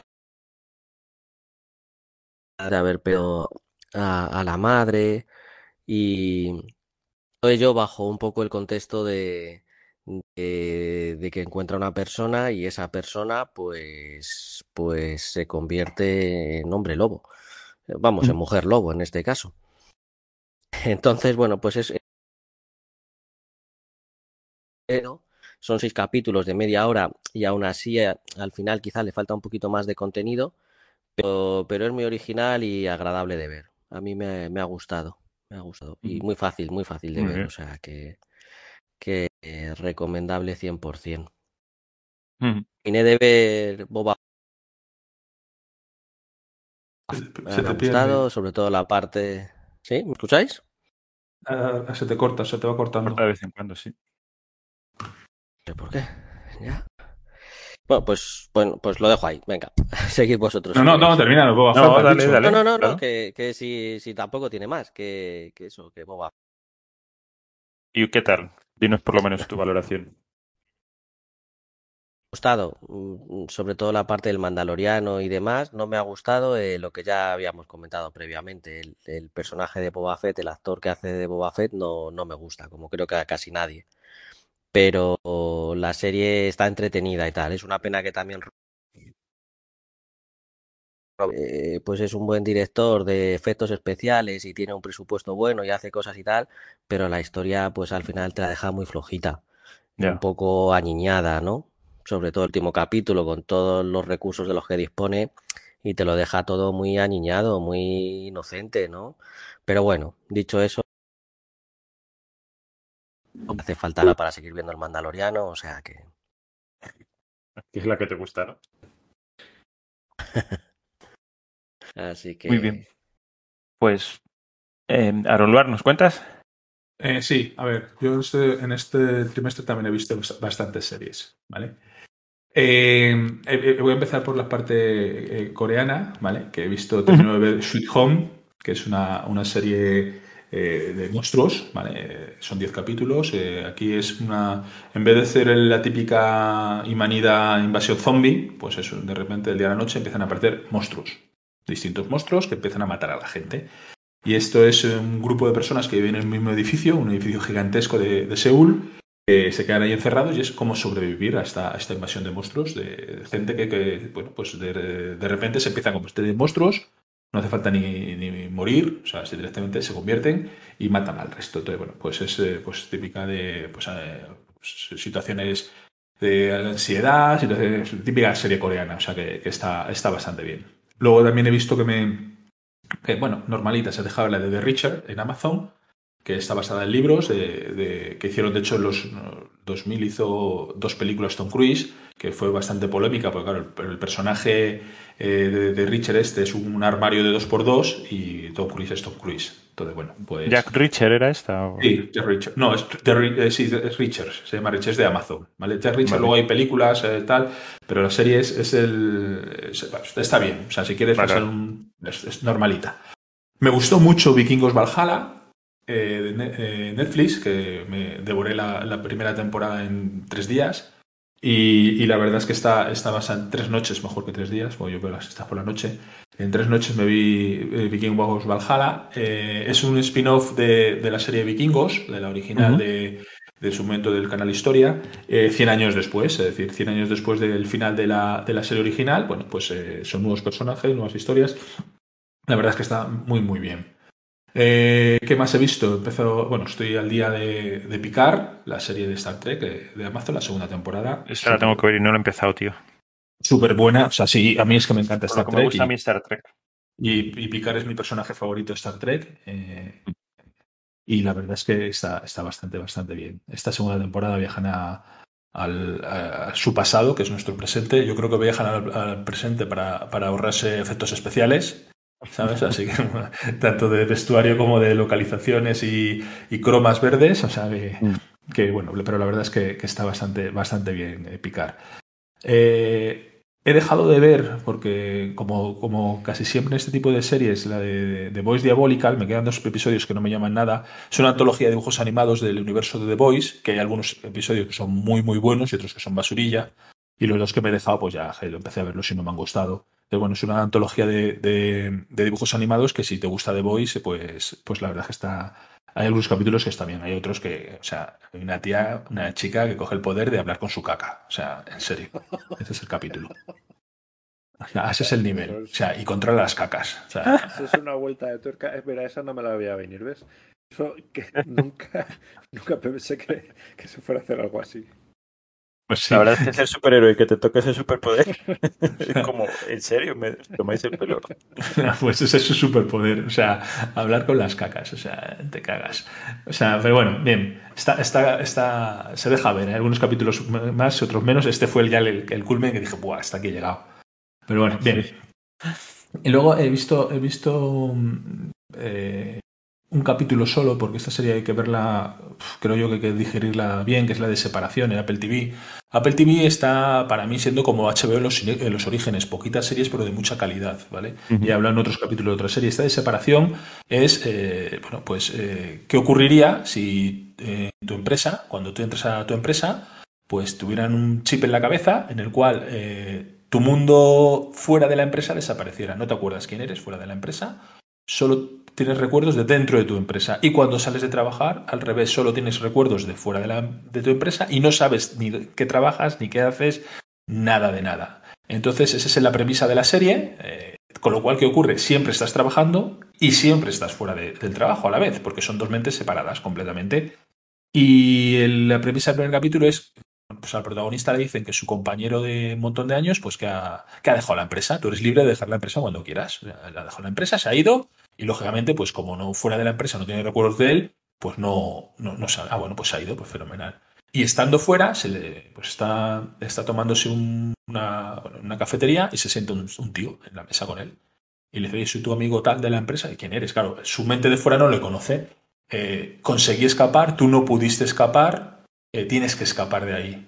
Y ahí acaba el capítulo. O sea, es- está bastante, bastante. Es una premisa bastante bien. Pero Sí, sí que mola. es, es- es denso. O sea, es denso. Entonces, es así que voy a ir viéndola poco a poco. Luego estoy con otra coreana, que son 12 capítulos, que me voy por el capítulo 5, he visto 5, también voy poco a poco, que se llama Estamos muertos, pues una vuelta de tuerca más a, a otra invasión zombie en un instituto de Corea.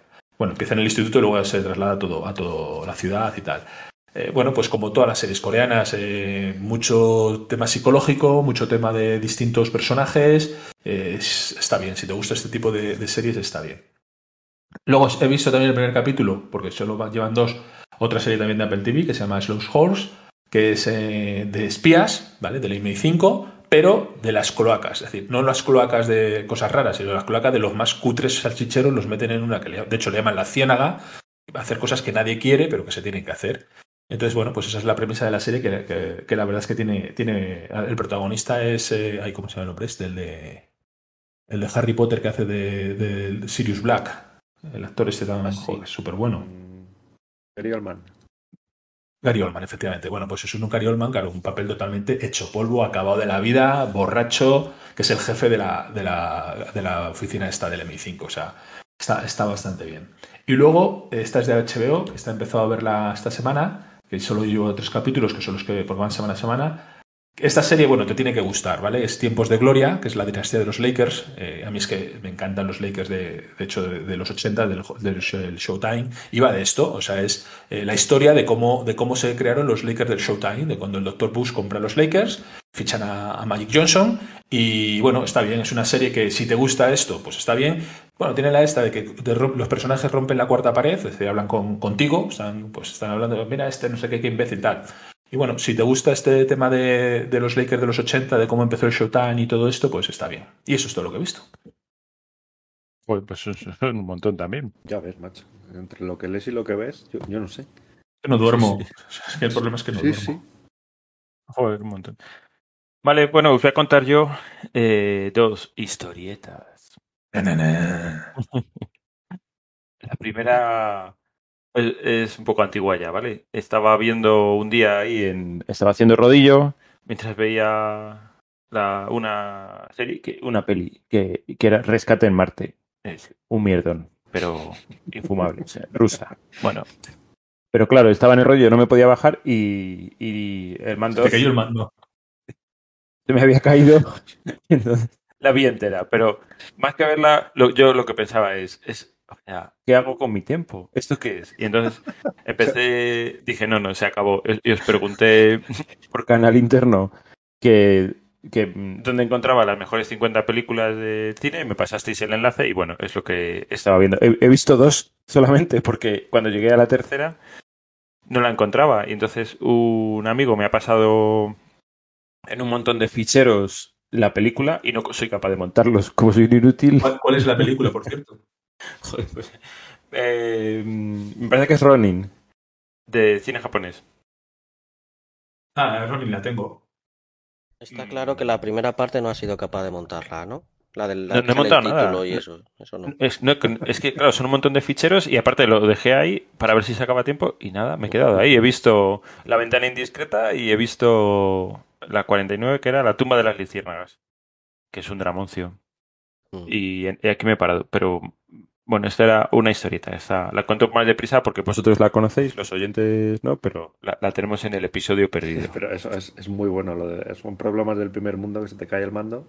No puedes bajarte del rodillo y tienes que estar ahí dos horitas viendo. Aguantando. Escucha, menos mal que no, al caer el mando no dio el botón y se te puso el sálvame. Imagínate. A lo mejor le hubiera, Hubiera sido gustado más entretenido, tío. Es, es que no sé con quién estás hablando. Que- Le hubiera gustado claro, hubiera sido- más. ¿Dónde va a parar? Menuda Mierdón esa, tío. Pero la, la segunda es todavía mejor. Esta semana, gracias a unos amigos, eh, desde aquí mando un fuerte abrazo a Quique y a Bea. eh, le- les dieron dos entradas, ¿no? A ellos para un estreno. Y entonces eh, me escribió Quique, oye, me han dado dos entradas. Y digo, joder, Quique.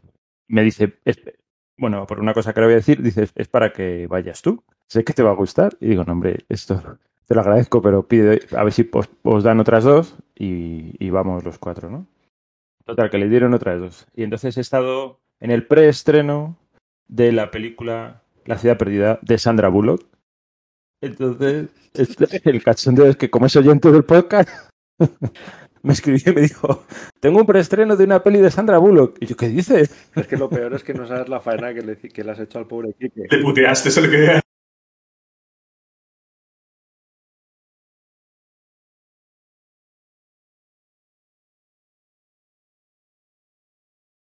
Claro. No, no, tú, pobre. La peli...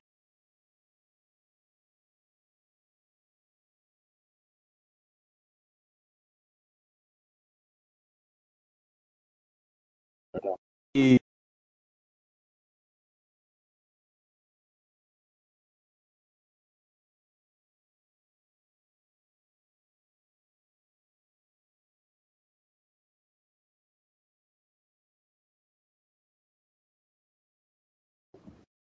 después de la salida del cine, por supuesto, el cine con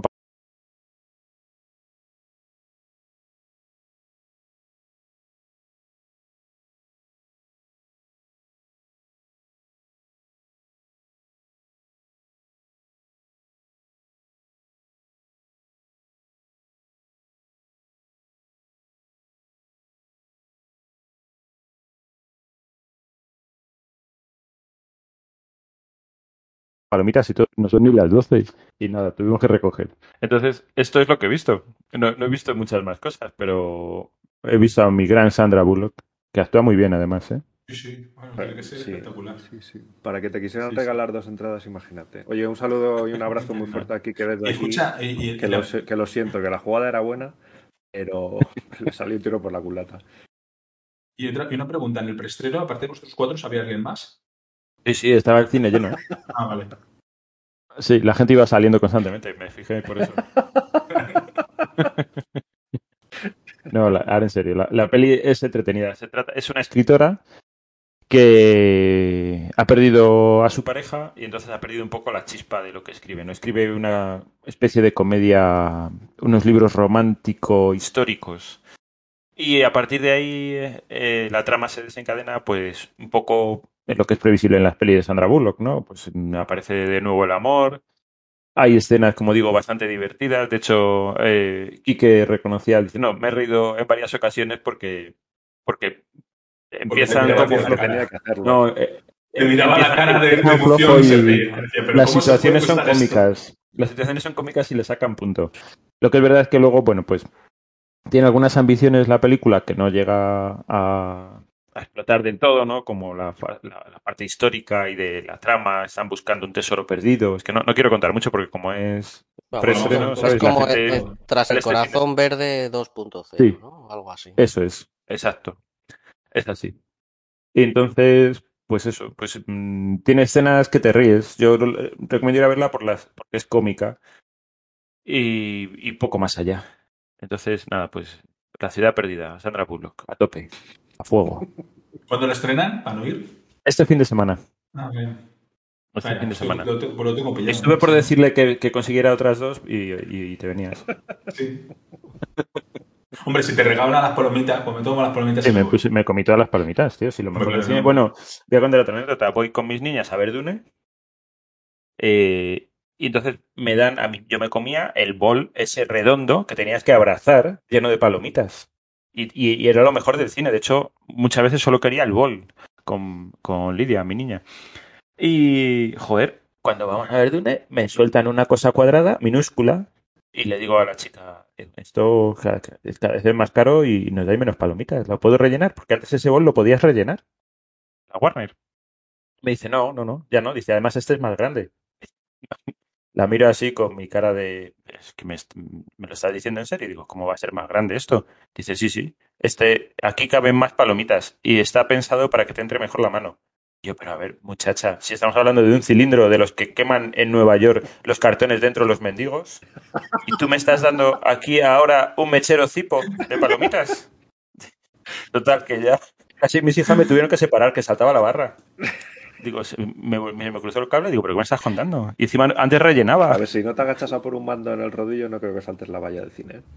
que no salta pero lo que, pasa es que antes era una valla muy alta. creo que solo había uno que rellenaba a Bobón Bestiajo. Sí los AMC Entonces, lo han debido quitar por eso. Yo salía a mitad de la película y volví a entrar con mis palomitas. Bueno pues eso es lo bueno, que he visto. buenas anécdotas. Oye, os voy a recomendar una peli sobre todo a Rierito vamos ahí un peliculón que se llama Los Mitchell contra las máquinas. Ah, buenísima, buenísima. Es, es buenísima, es buenísima. buenísima. Un es un peliculón, pero tremendo, ¿eh? O sea, bueno, con el contorno este típico de las últimas pelis de los hombres contra las máquinas y tal, pero mm, te cuenta una historia de familia y de relación familiar y tal, que vamos, recomendable que la vean los chavales 100%. Sí, sí. Y luego además es súper original la estética de la película. Se sale de lo que estamos acostumbrados y y me parece súper original. ¿Y dónde está? Es la tienes en. Es, ¿Es en Netflix, hace, puede ser. Netflix, juraría que es Netflix, sí. Netflix. Sí. sí. es Netflix. Sí. Sí, es un ¿Pero y de qué es? Porque a mí no me suena. Dibujos animados. Es de dibujos ah, animados y es la típica película de, oye, que de rebelión de las máquinas y que, que se hacen con el. que se quieren hacer con el mundo, vamos. Y tal, y mandar a la humanidad al espacio, a que desaparezca, básicamente.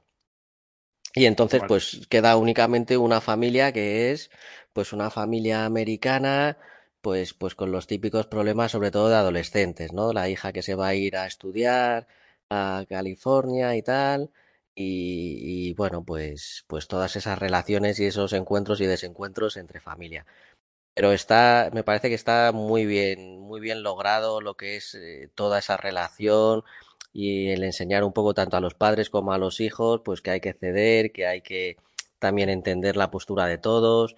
No sé, a mí me parece que está muy recomendable. ¿eh? Sí, a mí me parece. Pues me lo apunto también sí, yo. Sí, para ver la familia y, y, todo, vamos, muy chula. Y no cae en topicazos de, no, de lágrima sale... fácil, no, no, está muy bien. No, no, no, no es de lagrimeo, pero no. es súper, súper original y muy recomendable. Recomendable. ¿Cómo era? Muy bien, Pero pues. ¿Cómo era lo del perro, lo de tostada, pan de molde? Ah, sí. es, es como es eh, ¿Cómo perro, cerdo. Cerdo, pan de molde. y ahí ya. es buenísimo. Esa, o sea, es un chiste interno que cuando lo veáis es muy gracioso en la, en la peli. Muy buena. Sí. Vale, pues yo sí me la apunto, sí. Estas me gustan a mí. Vale, pues ¿queréis que pasemos a lo que hemos jugado? Bueno, Vale, vosotros, Vamos a contar lo primero que, oye, encuentro en Farpoint eh, está súper activo ahora en la BGA. No sé cuántas partidas tenemos, pero tendremos más de Millón. 20 partidas abiertas en, Ah, por bueno, turnos. dices abiertas, digo, digo, creí que era de jugar. Digo, si cuentas las de las de Aaron Loar, digo, bueno, todas. No, no, no. creo De Aaron Loar 90% no, porque- de la ABGA más o menos. Tengo 5.000 puntos yo y el otro día digo, voy a chincharles a estos que tengo 5.000 puntos ya, Elo, en la EBGA. Y entonces digo, bueno, vamos a ser precavidos porque yo ya iba lanzado, ya me conocéis. Entonces, pero dijo, voy a mirar a ver cómo están ellos. Entonces, llegó Aaron Luar y pone 24K. Yo 25 como ya. 20 20 24K tenías ahí. Y digo, 24K, no, no, será, será que tiene 24 solo. Entonces pongo, a ver cuánto es esto, lo, le pinchas para que se abra y claro, es que llevaba, no sé cuántas eran, eran 1800 partidas a, al Can't Stop algo así. 3.830. Joder. 3.830. Y entonces me vine abajo y no puse Eso nada. es como más del doble de lo que yo he jugado en mi vida a juegos de mesa, creo. Pero es. Pero, a ver, el que está no es un juego de mesa. 25.000 puntos, Madre mía. 25.000 puntos. Pero es que llegué, llegué- a ver, hay que decirlo que te lo conté. Es que es verdad que, que este maldito eh, juego, que no es un juego de mesas, que es un, pues eso, eh, es que llegué a ser el quinto del mundo. El ser el quinto del mundo me dieron tropecientos mil millones de puntos. Que luego caí, Ay, pues eso es imposible mantenerse. Pero en una racha buena llegué eso, al, al 5 del mundo y ahí me dieron puntos todos de, pues eso, una barbaridad.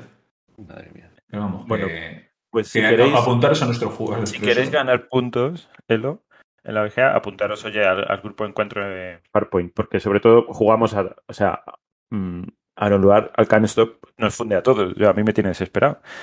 Pero jugamos a otra serie de juegos y son muy divertidos. Mercucio conoce muchos, nos va enseñando a muchos de ellos. Yo ahora me tiene también con el Torkin.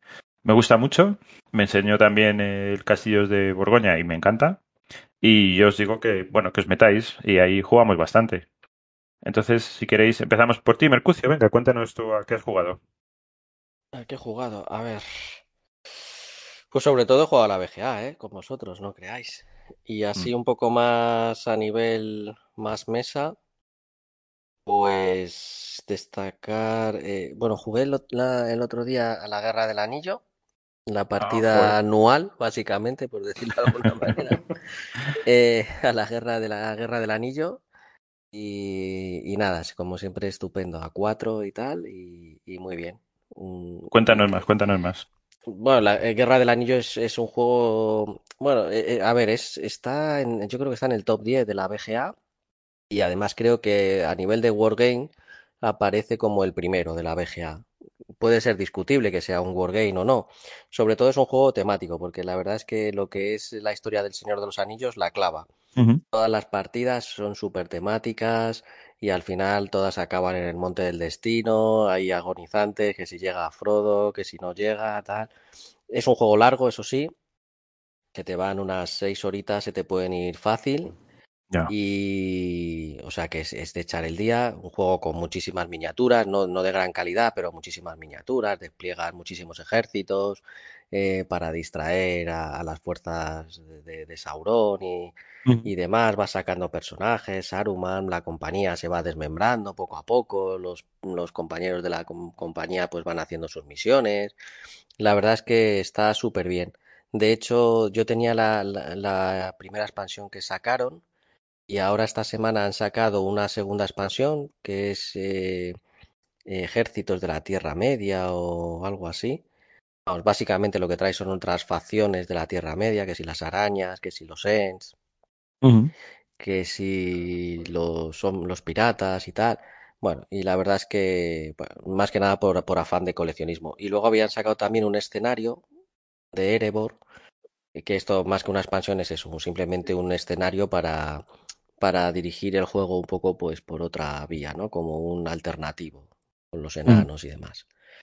Y, ¿Pero es de tus juegos favoritos, por ejemplo? ¿Podrías sí, decirlo? yo diría que es Sí. de mis juegos favoritos, sí, sí. Dentro de, dentro de que dices, oye, es que es un juego que al final juego una vez al año, si es que llega, no más, pero dentro de eso, no sé, a lo mejor si le jugase mucho más te diría, oye, pues ya no me... A ver, yo es que de todas formas me cuesta mucho quemar juegos, ¿eh? No, o sea, por ejemplo, 3.000 partidas a un juego, como decía Aaron Luar, yo creo que es que no, no soy capaz. No, o sea, yo no sé si llega algún juego que tenga 100 partidas. No, no creo. Sí, yo, Entonces, ap- yo las que juego con vosotros, que sepáis que os las apunto. Yo, la yo apunto todo, ¿eh? Yo apunto todo, Sí, de sí. la BGA y todo, y con eso, aún así con eso, ya te Pues digo, en la no sé, BGG yo os, tengo unas os pongo. 1.700, 1.800 partidas, ¿eh? Sí, yo, yo tampoco tengo más. tantas. O sea que... Vale, pues juego del anillo. La verdad es que todo el mundo habla maravillas. Yo no lo he jugado. O podemos sea, montar una un partida. voluntario. Yo estoy mí como loco por jugarlo. Pues oye, yo cuando queráis, sobre todo ahora que, re- porque es que al final, al sacarlo año a año, eh, te cuesta el esfuerzo de, yo tengo unos vídeos que sacaron Zacatrus, eh, Ujú. Masivi, y, y la verdad es que están muy bien, pero es que te- es, es una hora, hora y media de verte los vídeos, va a releerte un poco las reglas y demás, entonces te, te hace, te, te requiere un esfuerzo sacarlo. Ya, Ahora mismo le tengo reciente, o sea que ahora mismo me acuerdo. Vale, pues a ver si podemos en estos días. Y luego otro juego por ahí que también jugué en, en físico, que es un juego, es un juego de un amigo, de, de otro Quique, ¿vale? No del que decíais antes. Sí. Y es un juego que es suyo eh, y la verdad es que a él le gusta también sacarlo de vez en cuando. Eh, se llama 1714, el caso de los catalanes. Lo tiene además en catalán, el cas del catalans. Eh, y es un juego que sacó de Beer, no me acuerdo ahora el nombre del autor, la verdad. Es un juego que, que pueden jugar hasta cinco jugadores, de hecho lo suyo es que jueguen cuatro o cinco jugadores. esta vez lo jugamos a tres y no termina de funcionar bien. vamos, eh, eh, este chico que os digo, este amigo, eh, habla con el autor directamente y le dijo, ah, pues prueba esto si queréis a tres, estas, estas modificaciones y demás, y me contáis a ver qué tal, qué tal funciona. No funciona mal, pero desde luego funciona mejor a 4 y 5. Y realmente eh, es un juego, es un euro, mm, pues en, en, el que, bueno, pues hay que luchar un poco todas las facciones en Europa contra las contra los, los Borbones y contra los aliados de los Borbones, ¿no? Y va marcando un poco el ritmo del juego, es, es por cartas sobre todo, van, se van drafteando unas cartas por unas condiciones vas aplicando unos efectos. Y esos efectos pues lo que van provocando es que se vaya cayendo la, la muralla de Barcelona eh, que es lo que va a marcar realmente el final de la partida. O que acabes con los Borbones que la verdad es que nunca nosotros lo que hemos jugado nunca ha sido así ¿no? Eh, vamos, acabes que, tengan menos de 20, 20 unidades en, en, mesa y la verdad es que es un juego también larguillo sí, 3, 4 horitas se te pueden es un wargame Mm, yo diría que es un euro, pero bueno, con un toque temático, con, pero no, no, es, no es demasiado wargame, ¿eh? No tienes lanzamiento de dados, no es uno contra, o sea, no puedes pelear vale. contra los otros, hombre, les puedes putear un poco entre eh, de quitarles algún ejército y demás, pero no es un wargame como tal. Es, es un okay. euro con bastante toque temático. Y está, está, está muy bien, ¿eh? La verdad es que mm. no es muy conocido, pero también muy recomendable. Y. Muy bien. No sé, si queréis, eso os comento. Vale, muy bien. ¿Aruluar? A ver. Pues yo he jugado a la BGA, como hemos dicho. ya está. Al Can Stop, al Kingdom Mino, al Azul, al Cook Bear, este. Y luego en, la, en las, los juegos que vamos que vais metiendo para pues el Space Base, el, bueno, una serie de juegos de los cuales no me leo las instrucciones porque no me da la vida para leerme las instrucciones. Y así me va, claro, porque el otro día como un vestido se, se apiadó de mí, me llamó por teléfono y me dijo, por Dios, en el castillo de Borgoña hace esto, esto, esto, por lo menos para no hacer el ridículo de esta manera. Y, gracias a eso, pues bueno, pues ahora, lo entiendo un poco más, pero claro, es que no me da tiempo a leerme instrucciones. Lo que decía antes de, de, empezar el podcast, o sea, eh, aparte, es que las, la, los vídeos o muchos de los vídeos que hay en la VGA son nefastos. Sí. O sea, yo empecé a verlos y digo, pero está en serio, o sea, ¿esto qué es? Fuera quita. Y juegos que he pasado sin pena ni gloria. O sea, el Tezcal este o como se llame de los, de los mayas o los aztecas. El o sea, pues que me está gustando mucho. Y mira que yo lo juego en mesa, porque yo le jugué, le jugué con, con Mercucho hace ya unos cuantos años y, y, la verdad es que, que, bueno, pues que estuvo, estuvo bien y ahí eh, conseguimos, o sea, gané de hecho esa partida, pero es que no me acuerdo. Y es que eh, tengo un problema adicional que yo la VGA lo juego con el móvil, porque claro, juego cuando tengo un hueco, pues mientras estoy en una serie, claro, es que no hay manera de ver los, las fichas, o sea, digo, ¿qué pone ahí? Yo el, el o sea, Solkin creo que desmerece un poquito en VGA, ¿eh? O sea, es mucho más resultón en mesa. En, en claro. VGA se me queda un poquito escaso. Es como, bueno, he hecho esto y ya está no sé, no, no, no le termino de ver ahí. Está este bien, Solking que es, pero... es, se llama Solking, el, el calendario maya. Es un juego que probablemente en mesa sea mucho más bonito porque tiene unas ruedas, tiene una mecánica que me llama mucho la atención, que sí, son ruedas, unas ruedas dentadas que cada día que pasa se mueve la rueda central y hace que se muevan cinco ruedas que tiene alrededor donde tú vas colocando tus trabajadores. Entonces tienes que estar midiendo los recursos que tienes con cuándo se van a mover y dónde los pones para que te vayan llegando, porque algunas acciones se combinan entre ellas. Y entonces te tiene que llegar el trabajador que tú quieres, por ejemplo, que te da más puntos, cuando tengas ese recurso, para lo cual tienes que estar midiendo cuando lo pones en la rueda. Pero claro, los otros jugadores te pueden quitar el momento de, ponerlo y además hay otros mmm, trabajadores que no son de nadie que se ponen igualmente en esas ruedas dentadas. Entonces, pues, pues no sé, me, me resulta muy llamativo. Es, en mesa tiene que ser muy bonito. Yo he visto algún vídeo con las ruedas dentadas pintadas y queda precioso, desde luego. Da más sensación de control. A mí me da un poco la sensación en VGA de que no haces mucho, ¿no? Y que no lo controlas demasiado. A lo mejor también es un poco por el tema de los turnos, ¿eh? No, no digo, pero... Sí. Gana mucho en mesa. ¿eh? Estamos hablando de un top 100 de hace mucho tiempo, de la VGA. Eh, y un juego que, que funciona muy bueno, bien. Está, es, es, ahora es top 50, ¿eh? Y, y probablemente lleva siendo top, he dicho top 100 por no mojarme, pero vamos, que sí, es un juego está súper alto en la VGA desde hace años, ¿eh? Y Sí, sí, está muy bien. Yo lo recomiendo. Oye, es un juego sencillo de reglas, ¿no? Porque lo que te hace falta es un poco conocer qué son las acciones. Las reglas son muy sencillas porque es la colocación de los trabajadores en estas ruedas. Pero es complejo luego de cuando los pones, cómo los retiras. Porque además, si pones trabajadores, hay. O sea, cada turno tienes que elegir poner trabajadores o quitar trabajadores. No puedes hacer las dos cosas. Si este turno tienes que quitar trabajadores porque te hace falta algún recurso, ya no puedes poner y ya se te va otro otro otro giro de la rueda. Entonces, pues sí, está muy bien, muy entretenido. Yo este Sí, me sí. gusta que me lo hayáis enseñado. Pues me tenéis que enseñar. Y luego eh, jugamos a uno que eso solo juega una partida, como un bestiajo, que es el del el Dice 4, que me lo leí así Sí. por encima y gané. O sea, dije, ah, pues he Sí, ganado. Bien, pues está bien, he ganado la partida. Sí, sí, me ganó ahí por dos puntos, pero me Por zumbó. dos puntos, que no sé ni cómo, dije, anda, he ganado. Pues mira, qué divertido. Pero ese no tiene mala pinta, ese eh, una vez que te Ese me gusta a mí mucho. Dice Forge también es un juego en el que lo que haces es que vas comprando, tienes un- dos, tiras dos dados que tienen diferentes caras y, y con eso te dan unos recursos primero de oro y con esos recursos compras caras nuevas para tu dado y sustituyes otras. Entonces vas mejorando tu dado y te dando nuevos recursos que te dan acceso a un mercado de cartas que te pueden dar también mejoras para el dado o ya te pueden dar otras habilidades. Yo lo descubrí por casualidad eh, en la VGA, pero es muy chulo. Bueno, se, lo quise enseñar a, a Ronduar porque es, es sencillo de reglas y se juega muy rápido también. Sí, rápido, sí. Entonces te Sí, gustó. est- ¿Estás insinuando algo, Bobón?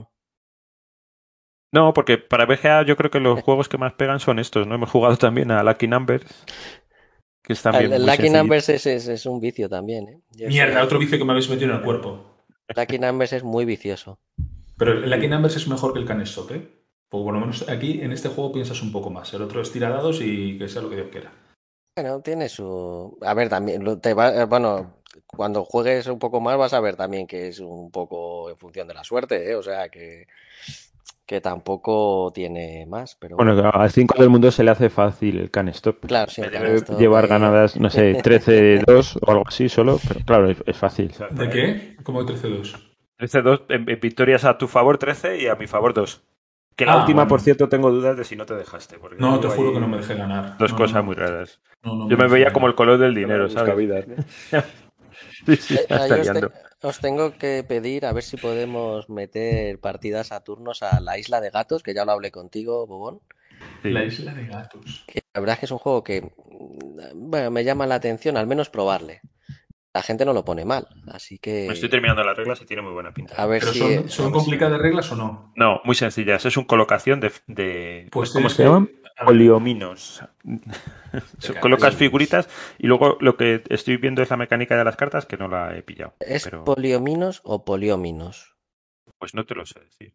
Me pilla. De todas maneras, lo que tenéis que hacer es, lo que tienes que hacer es eh, eh, estudiarte bien las normas y luego me las cuentas y así Vale. puedo jugar sin hacer Hacemos llamada y os cuento. Es sencillo, yo creo. Ese, ese tengo ganas. Y luego uno que es un poco más complicado, pero que yo sí sé, vamos, he, he jugado, pero ahora no me acuerdo las reglas. Es el agrícola, que la verdad es que es otro clasicazo. Ah, sí, me y está estoy pensando comprármelo, pues va a salir la versión 15 aniversario. Y la verdad es que estaba pensando así, tener juegos clásicos, tengo algunos, y quería completar, y a lo mejor este es uno de los que quiero completar. Y sí que quería darle un poco en la BGA, a ver si tú lo estás jugando, Bon. Sí, sí. Pues... Estoy jugando y me está gustando, ¿eh? Sí, pues es tipo Castillo El de agrícola, Borgoña, otro realmente. Top 50, otro- ¿eh? También. Este está en el 41. Y sí, muy bien. Rosenberg Bueno, y un clásico. Como veis, hay que meterse al grupo de la BGA, oyentes, y que, que vais a estar ahí jugando con nosotros y nos vamos explicando los juegos un poco unos a otros. Pero bueno, estaba contándonos que me he perdido un poco, que estaba, yo creo que era Aaron Luar, ¿nos estabas contando tú? Yo. Que pues nada, pues eso, que, que, que lo juego, pues, que es un vicio, uno tras otro. Y, y hombre, te ríes, porque yo- hay veces que, que joder, dices, madre mía, pero qué juego, qué juego. Ha, puesto ahora uno Mercutio, a ver, espérate, que lo voy a abrir. Que no sé ni cómo se llama, o sea, se llama, a ver, espérate. Stones. Es ese. Ah, sí. Me aparecen unas piedras raras ahí. Digo, ¿qué es esto? O sea, ¿qué- Pero mira, es te, lo explico así sobre la marcha, súper sencillo. Se ¿Qué trata es? simplemente, o sea, puedes descartar, tienes cuatro cartas, ¿no? Normalmente. Ojo, que tengo dos puntos. Si descartas una carta, lo que puedes hacer es o bien intercambiar dos figuras o voltear una figura. Lo que se trata es de encontrar patrones de tus cartas para luego puntuarlos. Pues básicamente es eso, con dos excepciones. Si pasas directamente, ganas hasta otras dos cartas, hasta seis, que lo puedes, ves el máximo que puedes tener. Y, si, y luego puntúa, eso sí, al final, el que más eh, cartas de uno ha puntuado se lleva tres puntos extras. Ya, no tiene más el juego. Vale, vale, pues ya me lo explicaréis bien. Yo no, lo vi, tiene, no, tiene, más. es, eso. de colores ahí dije, ¿qué es esto? O sea, es eso que ha contado Mercucio muy bien, sí. Tiene más, creo, y en función del número de jugadores. Mira, ves, en Lucky Numbers, cuando me puse el vídeo, dije, dos minutos de vídeo, dije, este es el mío. Este es el mío. A ver, lo expliqué rápido. Ah, ya está, venga, fenomenal. Me puse a jugar partidas, llegué a los 200 puntos y luego los perdí, pero pues ya tengo 200 puntos también en el Lucky Numbers. Bien, ya está. Otra cosa. Muy bien. Pues Venga, arribito, cuéntanos tú. Pues yo a juegos de mesa he jugado poquito, la verdad. Le he dado más al, al PC. Por tiempo y por accesibilidad, pues nada. Y mira, de esto ya hemos hablado. Os voy a recomendar una aventura gráfica. Una aventura gráfica que se llama Cathy Rain. Que, es, es, muy chula, está, tiene rollo noventero y es un point and click. pues de las, de las míticas de los 80 y los 90 de LucasArts y y bueno, y Sierra y demás. Y es una historia muy chula de una chica que vuelve a su pueblo natal, no tiene familia, es una estudiante de, periodismo, y a la muerte de su abuelo. Entonces, pues es lo típico, en plan Twin Peaks, de algo, algo ha pasado, empieza a investigar la muerte del abuelo y demás. Y, está muy bien. Recuerda mucho a, al, al, Legend of Kirandia, una parte del bosque, el, el, sistema de control es muy chulo. Es como el, el, Full Throttle, no sé si lo conocéis, es una aventura gráfica también de Lucas. No, a mí no pues, me suena. Bueno, pues de, tiene inspiración en las, en las aventuras gráficas y point and click de los, de los 80 y de los, y de los 90. Y, y, es muy bonita. O sea, tanto el pixel art que tiene y, y, la, y la, trama eh, está muy bien. Y a, y a raíz de esto, o sea, quería contar, pues, para el mundo retro ha sido el notición del año. Historieta. Ese es el tono que tenemos que meter, historietas. Y, y, sí. Bueno, pues resulta que el señor Ron Gilbert, diseñador del Monkey Island, eh, ha anunciado que este año eh, va a sacar eh, la tercera entrega del Monkey Island. Se, llama, se va a llamar Return to Monkey Island y ha revolucionado pues el mundillo retro está estamos quedamos palmas con las orejas. No hay fecha todavía de, de, lanzamiento pero sí que va a estar detrás de la dirección va a estar va a estar él y creo que es de Volvo es que esta de aventura gráfica puede ser la más famosa de toda la historia yo creo. Raro es la gente que le gusten las aventuras gráficas que no se lo haya hecho varias veces. Y... ¿Y va a salir Sandra Bullock? Espero que sí. Hombre, si, si quiere sí, que no. llegue arriba, yo entiendo que ya estará parlamentando el señor Ron Gilbert con, con Sandra Bullock. O sea, tampoco esperamos menos. Y, y, bueno, ¿qué más he jugado? Pues nada, para no perder el ritmo, alguna partilla para testear mazos de Narca Horror, que estamos haciendo la campaña de Confines de la Tierra y, y, y bueno, pues campañas de, de, testeo de mazo. Y, eso sí, tengo que anunciar que me estoy adentrando peligrosamente en un juego de cartas que es tipo Magic, que es el Flesh and Blood, que ya hemos ya, ya, ya he comentado alguna vez en el podcast. Y, y, como me está gustando tanto, ya estoy incluso comprando alguna carta en el car market. Y eso siempre, siempre, siempre es síntoma de peligro, siempre. Porque no, no sí. tengo la contención que tiene Bob Bestiajo en Wallapop. Así que cuando ya he empezado a picar, eh, no sé cómo terminará. A lo mejor lo iré comentando en los siguientes podcasts. La Universidad de los Niños, la hipoteca, no sé. No, no sé dónde acabaré. Pero que ya tenga su compraventa en Carmarket, ya eso dice mucho tiene del juego, mucho, ¿eh? Sí, sí. Además, aquí en España eh, sí que tiene comunidad y, y, en tres o cuatro tiendas ya hay torneos. De hecho, hay una, hay, hay una prueba ahora a nivel pues eso, nacional, pero tiene mucho tirón en, en Estados Unidos. Vamos, aquí hay, aquí hay mucha mm. comunidad, ¿eh? Y, y, está, a mí me gustó mucho. De hecho, he hecho una partida con Mercucho hace, hace tiempo y a unos mazos así preconstruidos. Y ahora, pues eso, ya estoy en la parte de, de, construcción de mazos que es mucho más entretenida y más, más, más compleja Y eh, vamos, lo, lo, cuento con pena porque no sé dónde acabar. A lo mejor tengo que dejar de venir al podcast porque tengo que, que pedir o, o, lo que sea. Pero Tienes que vender el micrófono. O sea, todo, todo, eh, todo, el equipazo que tengo de podcast pues lo, lo, tengo que vender para comprar cartas del Flesh and Blood.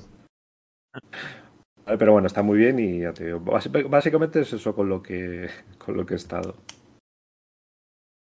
Este, el día que me enseñes el, el conflicto Heroes, te lo traes también. Ah, vale. pues vaya pedrada que me acabas de lanzar. Vale, vale. Pues nada, me llevo el Flesh and Blood, el, el oso despierta y, y, echamos tarde entera. Sí, sí. Vale, y yo hasta aquí, señores. Vale, bueno, pues yo os voy a contar. Yo, eh, la, la, parte de los juegos, eh, la que yo más cosas tengo, pero os voy a hacer un breve resumen, ¿vale? He jugado dos veces eh, con gente al Nemesis. Nemesis es un juego que de los que sí que salió por Kickstarter, que hemos hablado antes de ellos. Es un juego que en el Kickstarter traía un montón de extras. Es un juego que es de nuestro oyente Joe Harmonic. Desde aquí le mando un abrazo.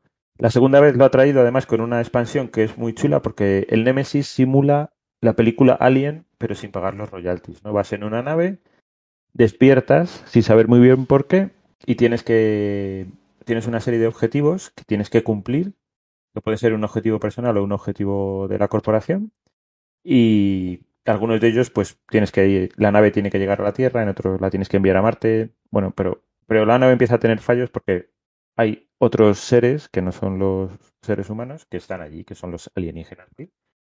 En esta segunda parte, que es los stretch goals que hemos comentado antes, del Nemesis, eh, dan otros cinco turnos más al juego con la llegada de una nave externa que se acopla a la nave principal y que sucede es una aventura que juegas después de la partida principal y me gustó mucho. Es una especie de Alien Covenant tú llegas después de algo que ha pasado y que no sabes qué es. Y además los personajes pues son... No, la, la copia hacendado de personajes famosos como Riddick, como el anciano de Covenant y gente así. Entonces no nos dio tiempo jugarla en esta segunda partida porque se nos alargó mucho la primera, nos fuimos casi a las tres horas. Ganó Quique, desde aquí le doy la enhorabuena porque él hizo muy bien su parte y los demás, eh, su objetivo era que no sobreviviera ningún otro jugador. Él se fue y estábamos todos vivos, pero confiaba mucho en nuestra inutilidad y así hizo bien porque los demás morimos todos y entonces él ganó. Después del Nemesis estuve jugando al Legendary Encounters Alien, que ya lo he comentado, lo voy a saltar. He tenido algunas compras eh, en Wallapop, como siempre. De hecho, he tenido alguno que ha entrado, lo he pintado y ha salido, como el Destinies. Mercutio he, jugado al Destiny, que tú me lo habías puesto muy bien. Me ha gustado mucho, pero me enfadé un poco con este juego. Porque una vez que lo tienes, eh, si lo haces en modo desafío, es, es, un juego en el que tú buscas tu destino. Eliges un personaje de inicio y buscas el destino de ese personaje a través de una app y de una serie de cartas y miniaturas que trae el juego. Eh, es muy sencillo de mecánicas, pero la app ayuda mucho. De hecho, ayuda tanto que me di cuenta de que las últimas partidas no tenía que montar el tablero. Ni siquiera necesitaba las miniaturas. Solo cogía eh, la carta del jugador, la ponía en la app con cuál iba a jugar y lo podía hacer todo ahí. Jugaba partidas de 10 minutos. Y me enfadó un poco porque me pareció ya, o sea, empezó gustándome la app y luego me pareció un poco intrusiva. Entonces me calenté y lo vendí. Eso ya está fuera. Y fuera de eso voy a, contaros solamente otro más que se llama The Phantom, el fantasma. Este lo he comprado para mi sobrino, que va a ser su cumpleaños, ahora en tres días. Y se lo voy a regalar porque le gustan mucho todos los cómics clásicos. Y la última vez que estuvimos comprando el libro cómics en la FNAC, él se compró este The Phantom, el fantasma, ¿no? Las, las tiras que salían en los periódicos, que teníais que ver los dibujos. Yo, a él eso le encanta, pero es que lo veía y me daban pánico eran en blanco y negro, no tenían nada. Entonces apareció en mi tienda amiga Wallapop este juego y lo compré y lo estoy jugando. Es una especie de LCG y está entretenido. Son solo tres historias. Lo haré y se lo voy a envolver para que lo pueda disfrutar. Pero no, no, no puedo recomendarlo porque es demasiado sencillo. pero no, no puedo decir que sea aburrido, es bastante entretenido. Las tres historias que tiene son bastante entretenidas. Entonces, bueno, pues esto, fuera de eso que he jugado, pues un montón de cosas más, pero ya, iré contando. Yo creo que hoy, por no extendernos, ya habéis hablado además de juegos muy chulos y, y nada, oye, volver a insistir, que la gente se apunte a la BGA, al grupo de encuentro en Farpoint, que de ahí van saliendo las partidas. Vale, entonces si os parece, pasamos a los compromisos futuros. Venga, Aaron Luar, dale. Vale, pues a ver, compromiso que me lo tengo que tomar en serio, que es retomar la, la cuenta de Instagram y la página web. Subir, empezar a volver a subir todo, eh, ponerlo otra vez en marcha, porque este trimestre, lógicamente, entre el trabajo, la lectura, las series y todo, pues no lo he dejado de lado y no puede ser. Entonces, mi compromiso es, eh, a ver si es verdad, esta Semana Santa, eh, volver, a, volver a jugar, o sea, jugar, volver a, a, a tener el, el, tema de, la, de Instagram y de la página web. Muy bien. Arririto, compromiso. Venga, yo compromiso, aparte del, de probar los, eh, los mazos preconstruidos, o sea, construidos del Flesh and Blood, donde estoy invirtiendo la, la economía familiar. Cuando volvamos a jugar en físico, volver a las, ¿Sí? a las crónicas, a, a relatar Ah, las, las, crónicas, las crónicas y las Sí, subimos a, a la web. Vale. Qué buena noticia. Bueno, como propósito. Luego no cumplimos, pero oye, así en El expectativa está muy bien. Venga, Mercucio, tu compromiso futuro. Uf, pues la verdad es que no, no tengo nada pensado, no sé. No, no me voy a comprometer, creo, para no cumplir, ¿no? Pero no, no sé, no sé, ahora mismo no, no te sé decir. Venga, pues yo voy a, voy a decir el mío. Yo tengo que volver a hacer las, de- las reseñas con el, el formato de acérrima, que tengo unas cuantas, en, un listado de, de, de reseñas a hacer, pero bueno, sobre todo una que tenía, la de Tainted Grade. Bueno, de de- de- ahora que me acuerdo, tengo una historieta. Os conté que este juego que no me gustó nada, ¿no?